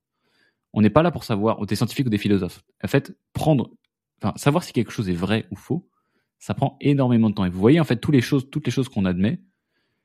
Euh, vous connaissez pas les démonstrations par cœur. C'est pas pour autant que ça sert, enfin que les, croyances sont inutiles. Vous savez qu'il y a plein de personnes qui savent pas expliquer pourquoi la Terre est ronde, enfin pourquoi la, Terre tourne. Je crois que c'est aussi, ça marche aussi avec la Terre est ronde. Et c'est très marrant parce que je sais plus pourquoi j'avais, j'avais maté une vidéo il y a quelques années de d'un platiste très renseigné qui, faisait qui faisait parler chinois à plein de personnes en leur, expliquant qu'ils ne savent absolument pas pourquoi ils pensent qu'ils pensent. Donc la, ma recommandation principale, c'est que enfin, l'entrepreneur éclairé, il admet qu'il y a une certaine partie des, il y a plein de théorèmes qu'il ne pourra jamais vérifier. Donc, il n'a pas le temps de, faire 10 ans d'études en laboratoire pour savoir si euh, oui ou non l'être humain est méchant. Mais il va choisir à la place la croyance utile. Donc il va se prendre un petit raccourci. Il va accepter de la possibilité de faire une erreur. Et il va se dire, est-ce que ça me sert à quelque chose? Si ça lui sert à rien, il n'y croit pas. Par exemple, être une victime. Est-ce que ça me sert à quelque chose de croire que je suis une victime Et eh bah, dans une quête entrepreneuriale, souvent ça sert à rien. Dans le but de s'accomplir, ça sert à rien. Et alors moi, ce que j'aime pas du tout avec certains endroits euh, physiques et sur Internet, c'est qu'il y a certains endroits où être une victime, ça sert à quelque chose. Et je pense à LinkedIn. Être une victime sur LinkedIn, ça sert à avoir des abonnés, ça sert à faire des vues, ça sert à être plein, ça sert à être bien vu, ça sert à tous les autres gens euh, de manifester leur, leur, sens moral en disant oh, je suis vraiment une bonne personne, j'ai donné un like à cette personne que j'ai vu souffrir, je suis une bonne personne. Putain, c'est une demi seconde, une demi seconde t'a servi à, confirmer ton identité que tu es quelqu'un de bien. Euh, voilà, euh, signal, signal, signal, signal. Donc, euh, choisissez vos croyances, donc croyez utile, c'est ça que ça veut dire. Euh, c'est pour moi c'est ça. En fait, c'est vraiment la clé parce que c'est une simplification du quotidien et ça marche assez bien. Euh, ça marche assez bien et voilà, voilà, voilà. J'ai pas grand chose à dire de plus, sauf si, ce n'est euh, une chose. Euh, faites attention, croire utile, ça veut dire croire dans des idées, ça veut pas dire croire dans des gens. Faites attention. je vous ai déjà parlé du phénomène de gourouification. Euh, évitez à tout prix de formuler des jugements sur les gens, formez plutôt des, jugements sur des, qualités, des idées, des trucs comme ça. C'est plus intéressant que. Et en fait, tenez-vous loin de, vous savez, des questions de plateau télé de. Et qu'est-ce que tu penses de telle personne? Que penses-tu de Marine Le Pen, par exemple? C'est une question pour se faire fusiller, c'est une question pour se faire tuer. Euh, évitez les questions de. Voilà, bref, de répondre aux questions de journalistes. Euh, enfin, que votre cerveau vous pose en mode question de journaliste. J'ai rien contre les journalistes. Bref, vous avez compris. Il est tard. Euh, voilà. Donc, croyez utile. L'entrepreneur éclairé croit utile. C'est tout. Principe numéro 6. Ça ne marche que pour les autres. Donc, quand on change en fait la, variable d'optimisation, donc ce qui sort de la fonction mathématique, et qu'on remplace l'argent pur, ou alors le scale pur, selon quelle catégorie d'entrepreneur vous êtes, par s'accomplir soi-même, donc elle devient la meilleure version de soi-même, eh bien, on ne peut pas juste faire ce qui marche. Parce que ce qui marche, ça veut rien dire. C'est ce qui marche pour quoi? Ce qui marche pour gagner de l'argent? Ce qui marche pour faire grossir sa boîte? Ce qui marche peut-être pour être heureux, quand bien même il y aurait une définition de, du bonheur absolu. Mais en fait, il n'y a pas de tuto pour être vous. Il n'y a pas de tuto pour vous accomplir parce que vous, êtes vous. Il n'y a pas un bouquin avec marqué euh, euh, comment devenir Théolion. ça, ça marche pas. Euh, même souvent les individus eux-mêmes seraient pas capables de l'écrire ce bouquin. Et donc je vous prends un exemple très très simple. Je sais, je sais les amis que demain je peux faire un carton, je peux devenir très très riche si je sors une formation. Comment monter une agence? Je sais, je sais que je peux vous la facturer celle-là. Je peux la facturer mais, des milliers d'euros. Euh, mais j'ai pas envie. j'ai vraiment pas envie. J'ai pas envie parce qu'aujourd'hui je n'ai pas réussi à trouver une façon euh, euh, mental de me justifier sans être un peu mal à l'aise. J'ai pas envie d'ignorer ce, sentiment-là. Je me sentirais un petit peu trop comme un comme un gourou. Alors peut-être que je trouverai une façon une autre façon de le faire, qu'un jour ce sera le bon moment pour Kodak, qu'on aura besoin de lancer des agences et, et qu'on voudra, je sais pas, peut-être. En fait, je, me je me laisse cette porte ouverte mais parce que cet épisode peut-être qu'il pourra mal vieillir de ouf. mais en tout cas, tout ça aujourd'hui, moi, ça représente plutôt de, ça serait vraiment pour l'argent, quoi. Ça serait, ça serait de l'argent facile. Et en fait, vous vous rendrez compte d'un truc très vite. Euh, prendre l'argent facile, c'est sacrifier son âme. Hein. L'addition finit toujours par arriver. Tu payes en esprit, dans ta tête. Euh, voilà. Donc, euh, ça veut dire quoi? Pourquoi est-ce que je l'appelle? Ça ne marche que pour les autres Parce que vraiment, ça ne marche que pour les autres. Ce que, ce que vous entendez. Euh, vous pouvez pas appliquer les conseils tels quels parce que, en fait, ils sont toujours le fruit d'une réflexion qui est assez, qui est très personnelle à chaque fois. Et en fait, quand même, bon, ça c'est sûr, euh, il va dire qu'on le conseille. Ah, fonctionne très bien pour pour euh, scaler une équipe de sales jusqu'à 100 personnes. Mais en fait, il y a plein de, de présupposés, de conditions d'astérix sur le contrat que vous n'avez pas vu. Ah ouais, mais il faut travailler de, de 7h à 23h. Ah ouais, mais il faut avoir des gens brillants dans son équipe. Ah, vous n'avez pas des gens brillants. Peut-être pas. Euh, ou alors l'inverse ça marche euh, quand tu veux vraiment robotiser les gens et qu'il n'y a pas de personnes qui ont du. En fait, il y a plein de présupposés que vous n'avez pas euh, qui font que la plupart du temps, quand vous, écoutez un conseil, il faut souvent vous dire bon, ça marchera que pour lui, ça marche que pour les autres. C'est une information très intéressante, mais euh, c'est pas pour autant que vous devez le faire. Donc, euh, en fait, vous voyez qu'à partir du moment où moi j'assimile la quête entrepreneuriale à une quête de vie, à une quête d'accomplissement personnel, tu peux pas sous-traiter ta vie. C'est pas possible. Tu peux pas sous-traiter les décisions. Euh, et euh, il y a un gros problème d'ailleurs aussi avec plein de conseils que donnent les gens, c'est que souvent ça va traiter les symptômes et pas le mal. Euh, vous savez, il y a des gens, bon, j'en sais rien, je, prends le premier exemple qui me passe par la tête. Je vous fais un tuto et comment bien choisir son associé. Bah, en fait, vous voyez, il y a un mec qui va te dire, ou alors comment ne pas avoir de conflit d'associés. Il y a un mec qui va dire, ouais, pour pas que tes conflits d'associés, il faut que tu t'anticipes tous les trucs de ton contrat et tout, etc. Mais en fait, à la base, euh, peut-être que le mec qui est en train de vous donner ce conseil est une ordure dans une relation d'associé. Peut-être que c'est une merde. Et donc il va traiter le symptôme, il va dire comment avoir un pacte d'associés béton, alors que le sujet c'est euh, comment moins être une merde en fait. comment, comment, comment, ou alors comment moins s'associer avec des merdes. il, y a, il y a ça aussi. En fait, il y a plein de façons de dire les problèmes. Et souvent, les gens vont en fait vous traiter la façon euh, qui est beaucoup plus facile. Hein, ils vont traiter la façon surfacique. C'est beaucoup plus facile de me, beaucoup plus facile, pardon, de mettre un pansement euh, que, de, que de faire une opération ouverte pour traiter le mal. Euh, et souvent, ça va donner. C'est pour ça que les contenus pullulent sur Internet et que, et que je, bah, je suis obligé de me prêter un peu à cet exercice. Vous savez, c'est des contenus checklist, des contenus tuto, top 10, mes 7 meilleurs. Mes couilles. voilà. euh, tous ces trucs-là. En fait, ça, c'est des contenus qui sont pour les débutants.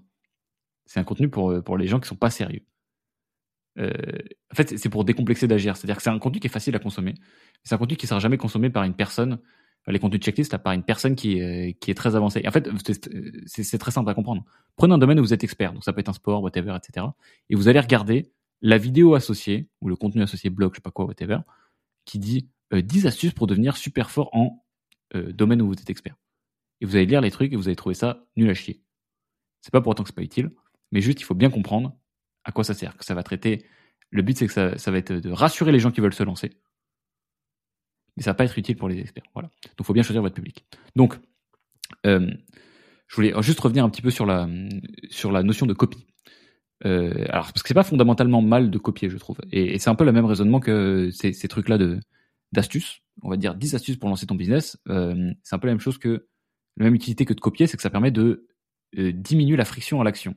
Tu vas dire ah bon bah je sais pas trop comment me lancer, j'arrive pas à trouver un truc qui m'est très authentique. Bon bah je vais essayer de copier telle personne. Et pour moi, ça c'est fine. Ça met le pied. En fait, ça met le pied à l'étrier et derrière, en fait, et c'est là où les gens font une erreur, euh, souvent, dans ces sphères-là, c'est que c'est c'est une phase temporaire. Tu peux copier pour te lancer, mais après, il faut comprendre que le but, c'est d'être toi-même. Euh, et euh, si tu l'oublies, euh, tu te perds toi-même, en fait, tu perds ton âme. et, là, tu te perds, et tu deviens plus du tout un entrepreneur éclairé. Et c'était ça d'ailleurs à l'époque, en fait, la vraie, le vrai truc stylé du dropshipping ça, pour plein de gens, ça a permis de commencer à faire du business.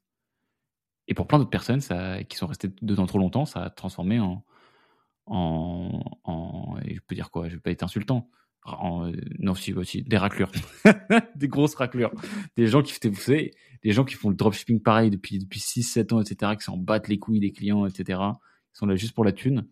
Bah, ça, c'est et en fait, ils ont perdu leur âme, ces gens c'est eux les, premiers. C'est pas, pas les clients qui se font niquer. Les clients, ils se font niquer 50 balles de, de, de commande. eux, tous les matins, ils doivent se réveiller. Ils ont, ils ont plus d'âme.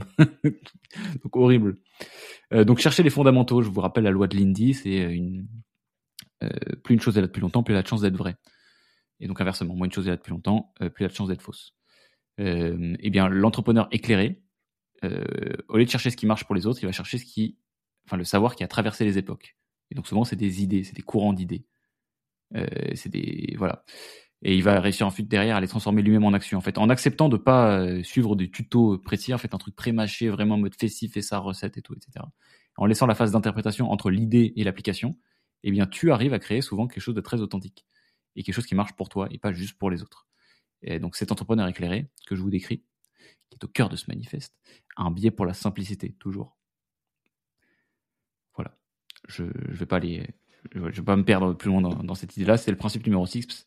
Numéro 6, pardon, ça ne, marche, ça ne marche que pour les autres. Principe numéro 7, construire son courage. Alors, la définition du courage, il y en a plein, j'en ai beaucoup parlé. C'est un mes chevaux de bataille, mes chevaux de bataille, pardon. C'est que, bon, on va dire que courage, avoir du courage, c'est braver le danger. Il y a quelque chose qui va vous faire peur, ou euh, vous empêcher d'arriver à destination, quelque chose qui a, le potentiel de vous faire mal, de vous infliger un dommage, et vous allez quand même le braver. Selon moi, c'est la maîtresse des qualités de l'entrepreneur éclairé. Parce que en fait, c'est une, c'est la clé de voûte. C'est celle, c'est la, la qualité qui permet toutes les autres. Tu ne peux, par exemple, pas être loyal si tu n'es pas courageux. Parce qu'à un moment, il va falloir avoir le courage de s'opposer à quelqu'un qui va essayer de mettre en question ta loyauté, donc de te corrompre. Tu ne peux pas non plus aimer quelqu'un si tu n'es pas courageux, parce que tu ne peux pas euh, survivre au tumulte de la relation. Aimer, ça demande du courage, ça demande de s'ouvrir aussi. C'est plutôt ça d'ailleurs, mais c'est même la meilleure justification que de survivre à des disputes. C'est euh, avoir le courage de s'ouvrir. Donc en fait, le courage, il est, il est dans toutes les autres qualités en, en petite proportion. Et donc c'est pour ça que c'est pour moi la, maîtresse des, des, des qualités à travailler. Et aussi parce que en fait, ça n'existe pas quelqu'un de très entreprenant et de lâche. C'est très très rare. C'est très très très très très rare. Euh, ce truc-là. Bon, quelqu'un de, un vrai entrepreneur éclairé qui est lâche. Et ce qui est génial avec le courage, en fait, c'est que euh, je vous ai déjà dit, dans un épisode précédent, pourquoi est-ce que c'est la maîtresse des qualités, mais aussi parce qu'elle fonctionne d'une façon très spécifique. C'est une des seules qu'on peut pas fake. Quelqu'un qui fait semblant d'avoir du courage, et en fait, il est courageux. C'est ça la définition de la définition de quelqu'un courageux, c'est quelqu'un qui fait un acte courageux. Donc si euh, tu te chies dessus quand quelqu'un t'agresse dans la rue, mais que tu fais semblant et que tu fais le gros dur et que tu les tapes tous les trois, j'ai admis qu'il y avait trois agresseurs dans ma tête. euh, et, et bah t'as été courageux en fait. Même si t'as fake le truc, t'as fait semblant, t'as été courageux. Donc c'est aussi un peu comme ça que ça se travaille le courage. Et euh, d'ailleurs, ça pourrait être un argument pour le fake it until you make it, hein, ce truc-là. Mais bon, c'est pas le sujet du, podcast. Euh, et alors, qui est un peu tricky avec le courage, c'est qu'il n'y a pas vraiment d'entraînement progressif. Tu peux pas faire de désensibilisation au courage, parce que le courage, c'est justement prendre quelque chose euh, que tu trouves dangereux et, euh, le surmonter. En fait, la désensibilisation, ça va faire en sorte que tu trouves des choses dangereuses de moins en moins dangereuses. Donc, tu auras du courage aux yeux des autres, mais euh, c'est avant tout une attitude face à quelque chose qu'on trouve dangereux de base. Et en fait, à chaque fois, ça va être comme la caféine. Hein. Euh, il va falloir de plus en plus pour euh, que vous trouviez ça dangereux. Et c'est pour ça que est-ce que quelqu'un qui fait du base jumping et qui ne voit plus les risques est courageux? Bon, en fait, dans sa tête, il fait pas preuve de courage. C'est juste qu'il est complètement maboule. qu'il s'est désensibilisé et qui va probablement mourir avant 30 ans. Euh, et y a, alors y a, moi je trouve que c'est la, notion peut-être la plus belle de tout celle que je vous partage, aujourd'hui, que j'ai compris c'est sur le courage. C'est j'ai l'impression, j'ai le sentiment, je vais pas vérifier, hein, on est là pour croire des trucs utiles, pas des trucs forcément vrais, euh, qu'on est toujours courageux que pour les autres. Euh, j'ai l'impression qu'une mère peut affronter une armée pour sauver son fils. J'ai l'impression qu'un soldat euh, d'un, enfin, d'un régiment peut braver les tirs pour secourir son camarade. J'ai l'impression que c'est l'autre qui, qui crée le courage chez les gens.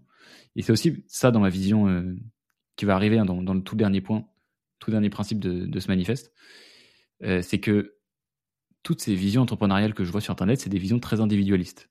Et, euh, et, vous voyez que c'est un peu compliqué hein, de comprendre la nuance, parce que même moi j'ai un principe qui est l'égoïsme altruiste. Mais en fait, l'égoïsme altruiste, ça veut pas dire le fait d'être tout seul. C'est quelque chose qui se partage en fait pour moi l'acte entrepreneurial, dans sa construction. Précisément pour ça, parce qu'en fait, si tu ne le partages pas, si tu ne le partages pas avec des gens, tu ne peux pas enfin, tu peux pas faire preuve de courage. Et donc, tu peux pas développer toutes les caractéristiques d'autodéveloppement. De, donc, si tu veux utiliser l'entrepreneuriat comme une quête personnelle de devenir meilleur, est-ce que vous me suivez? On va dire que oui.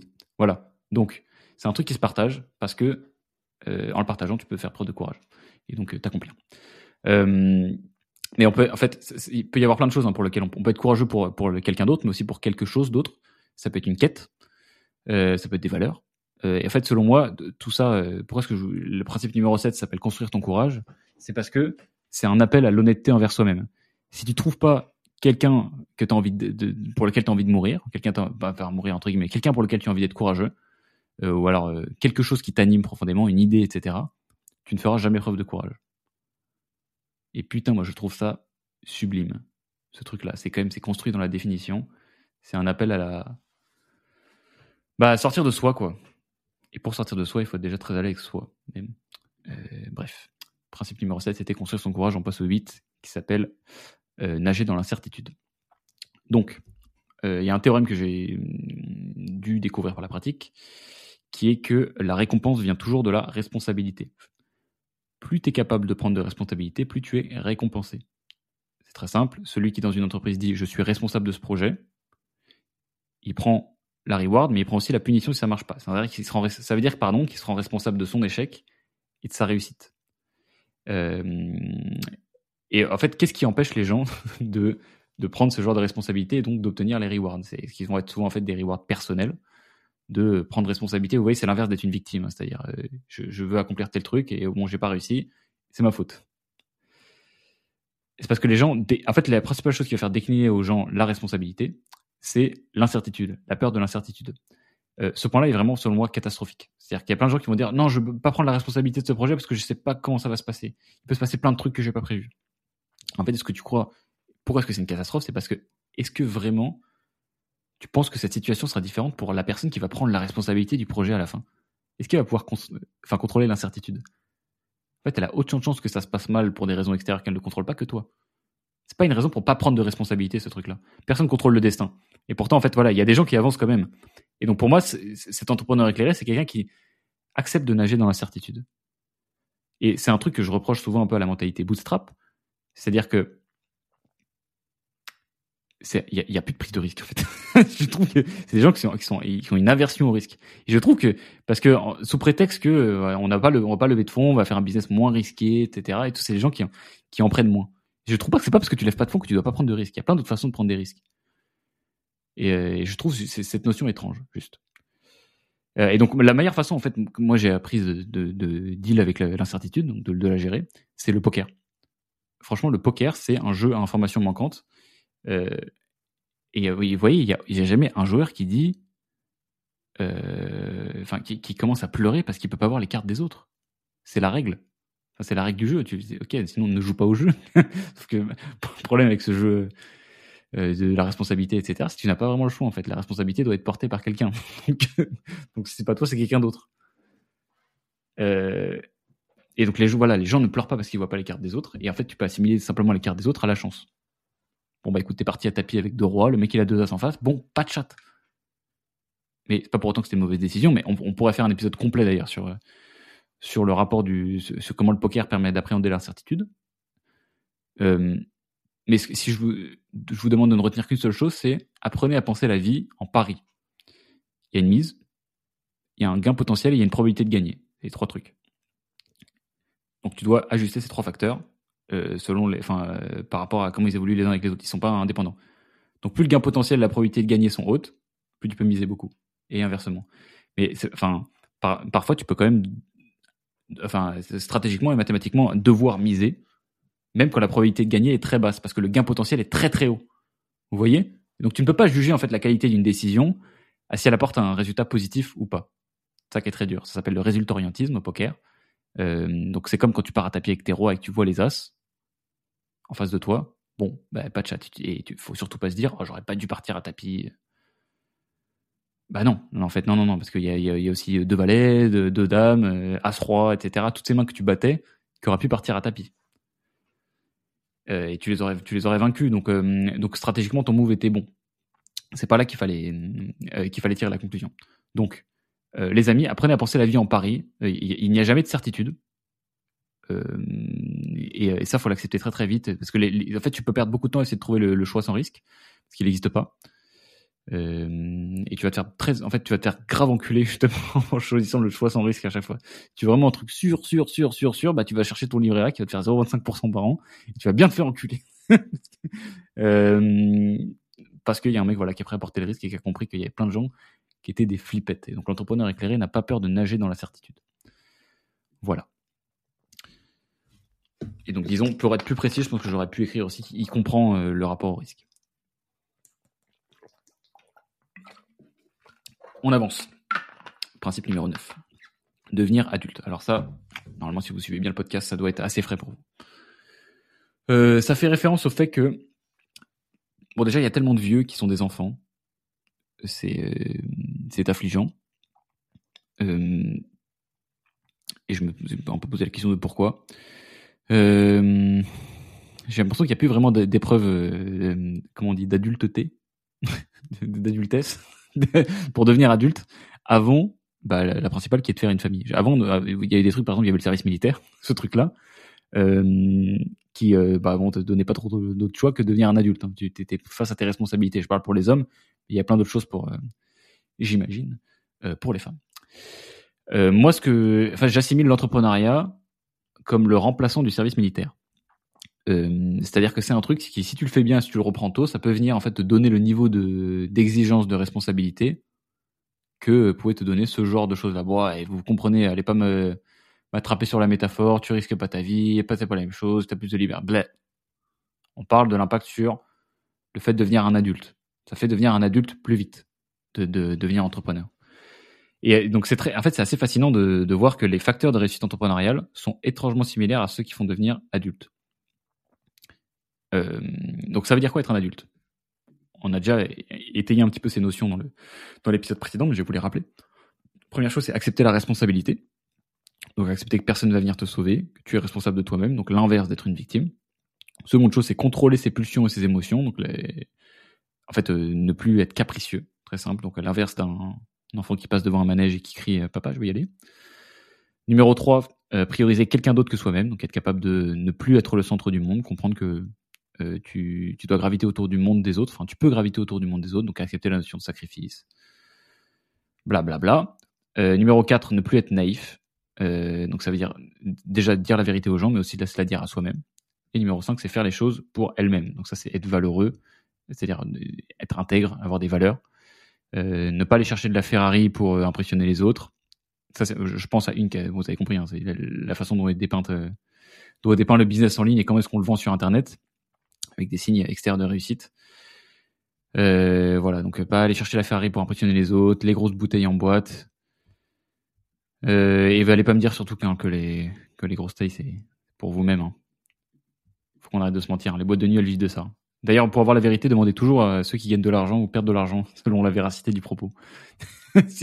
et euh, donc, un, propriétaire de boîte de nuit, en fait, qui vit de la boîte de nuit, euh, il peut pas se mentir, en fait. Il sait que s'il y a pas de meuf dans sa boîte, il va pas vendre de bouteilles.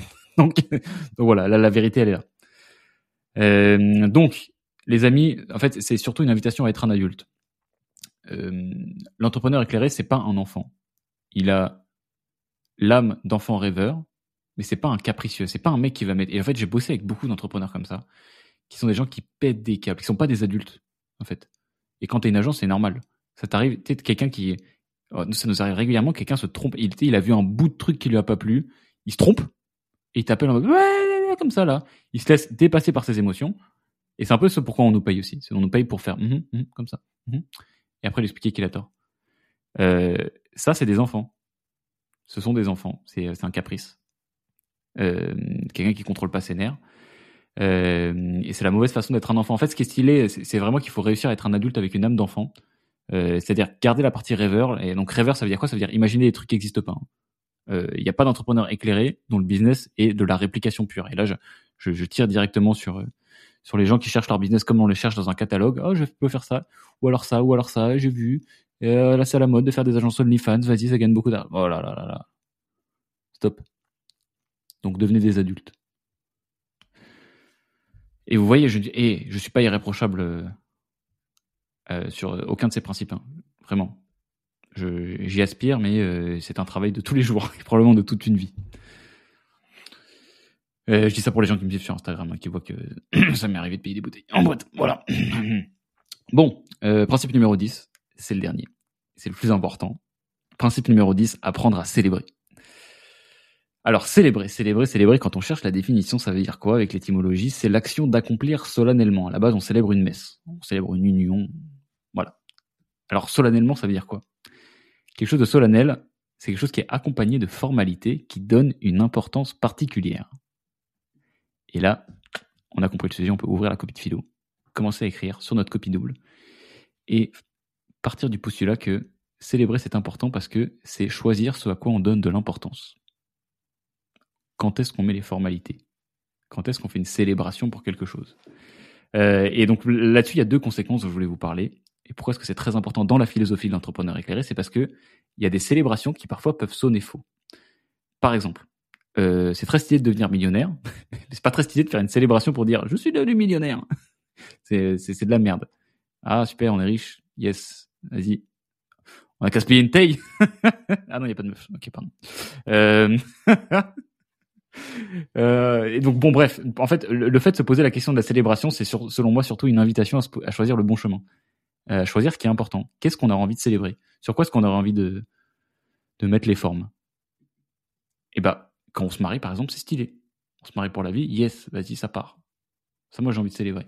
J'ai pas envie de célébrer. Et, vous voyez que ça pose une question un peu euh, euh, clé, une faille béante dans ce que je raconte. Et si vous avez l'esprit sharp, vous y avez certainement pensé. Comment s'appelle ce podcast? Ça s'appelle to 10 Million, on est d'accord? Est-ce qu'on va les célébrer les 10 Million? Bien, les amis, c'est tout le paradoxe dont on vit Kudak. C'est que je suis obligé de vous parler en chiffre d'affaires pour pouvoir mesurer la progression. Mais je pense qu'on le célébrera plus comme une, victoire d'équipe. Euh, on le célébrera comme on a célébré tous les team building. On parle même pas on va pas célébrer le fait qu'on fasse 4,3 millions, etc. Euh, voilà, c'est juste que ça permet de mesurer l'avancement. Et surtout, c'est pas mon enrichissement personnel aussi, donc ça va. Donc c'est la première chose, il y a des célébrations qui sonnent faux, donc c'est surtout une, invitation à choisir soit quand on donne de l'importance. Et ensuite, seconde chose, euh, pourquoi est-ce qu'on célèbre pas je suis devenu millionnaire? C'est parce que c'est une victoire personnelle. Et la célébration, ça se partage. Et là, on recoupe, on revient. Ça fait plaisir hein, dans ce principe numéro 10 de revenir à ce que je vous racontais au tout début sur ma vision holistique de l'entrepreneuriat qui doit te servir, qui, doit en fait te faire progresser en tant que personne. Euh, la, célébration, ça doit te servir à partager le fruit de la construction avec les gens qui l'ont construit. Et ça, c'est stylé. Et donc, ça t'invite aussi à te poser la question avec qui j'ai envie de célébrer. Et en fait, pourquoi est-ce que la célébration est importante? C'est précisément pour ces deux choses-là. C'est parce que tu dois découvrir ce qui est important de célébrer, donc te poser la question de qu'est-ce que tu as envie de célébrer, qu'est-ce qui est important pour toi, et découvrir à qui tu as envie de le célébrer. Et quand tu te poses ces deux questions-là, eh ben, tu es sûr qu'à la fin, si tu as une bonne réponse, tu es aligné précisément avec qui tu avec toi-même. C'est pour ça que la célébration, c'est aussi important. Et en plus, et je vous passe tous les trucs de ça crée des souvenirs, tu partages un moment de ouf, euh, qui en soi aurait pu constituer une argumentation juste à, ça. Euh, et donc, je vous disais quoi? Je vous disais, c'est important de savoir avec qui tu as envie de célébrer, c'est parce que, et ça, ça a un impact sur le recrutement. En fait, si t'es vraiment, tu, tu pousses ton idée jusqu'au bout, et que c'est vraiment important pour toi, que tu es un vrai entrepreneur éclairé, que tu veux la célébration, euh, tu dis non à des gens qui peuvent être meilleurs, ça m'est déjà arrivé de le faire, ou alors de se séparer de personnes qui sont qui font bien leur travail, mais avec qui t'as pas envie de célébrer c'est des gens qui sont pas en fait, simplement, c'est gens qui sont pas dans la culture. C'est pour ça que la culture de boîte, c'est aussi important. Euh, ça, ça dicte aussi comment est-ce que tu célèbres. C'est pour ça que ça me fait autant plaisir de sortir mes platines et de faire un set tout bourré au milieu de tout le monde, avec plein d'erreurs de transition. Heureusement qu'on avait mis la vidéo totale de ce truc-là parce que j'étais cuit. Et ceux qui étaient sur le live d'ailleurs, si vous êtes passé à 3 heures du mat ou je sais pas quoi, je sais plus quel jour de, la journée, eh bien j'avais allumé Instagram, j'avais oublié. J'ai 3 heures de d'un mec bourré qui qui saute dans tous les sens. Mais franchement, j'ai passé un moment de ouf, de célébration de dingo. Voilà.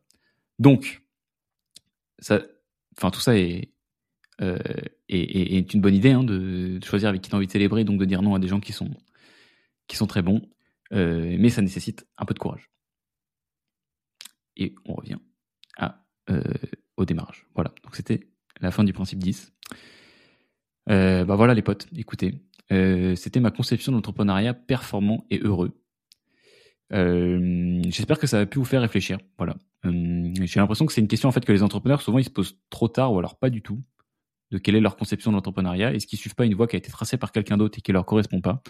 J'espère que ça vous permettra pas forcément d'être d'accord, mais surtout de vous positionner contre, avec, en, accord, en collab, et puis de définir quelle est votre vision à vous de l'entrepreneuriat et que vous pourrez ensuite répondre votre propre manifeste. En tout cas, voici, c'était le mien. Je vais continuer à le travailler pour qu'il euh, devienne de plus en plus sharp. J'avais quand même 38 points au début, je vous, les ai rassemblés dans 10. Donc je suis assez content d'avoir fait ce, travail de synthèse. Euh, je, je, recoupe une dernière fois en disant que souvent les manifestes donnent lieu à des mouvements. Euh, moi j'ai pas de nom. Donc si vous avez vous avez des noms un petit peu pour soit ce type d'entrepreneuriat, soit ce type d'entrepreneur euh, eh bien n'hésitez pas. Juste euh, une seule condition, c'est que ça doit pas être malaise comme l'entreprise libérée. je sais pas pourquoi je leur suis autant dessus aujourd'hui. Je, euh, je trouve ça l'entreprise libérée, c'est un truc de bref. Euh, ça, ça, ça, ça, me semble pas très. Euh... Non, non, on va pas terminer les phrases, ça sert à rien. Euh, bon voilà, donc j'aimerais vous laisser sur une dernière phrase. Retenez juste que euh, cette philosophie-là, sans en retenir les principes, si vous devez retenir une phrase, c'est que ma philosophie de l'entrepreneuriat, c'est que c'est une quête personnelle avant d'être une quête financière. Mais si vous le faites bien, ça a de grandes chances de vous rendre très riche. Bisous tout le monde, c'était Théo.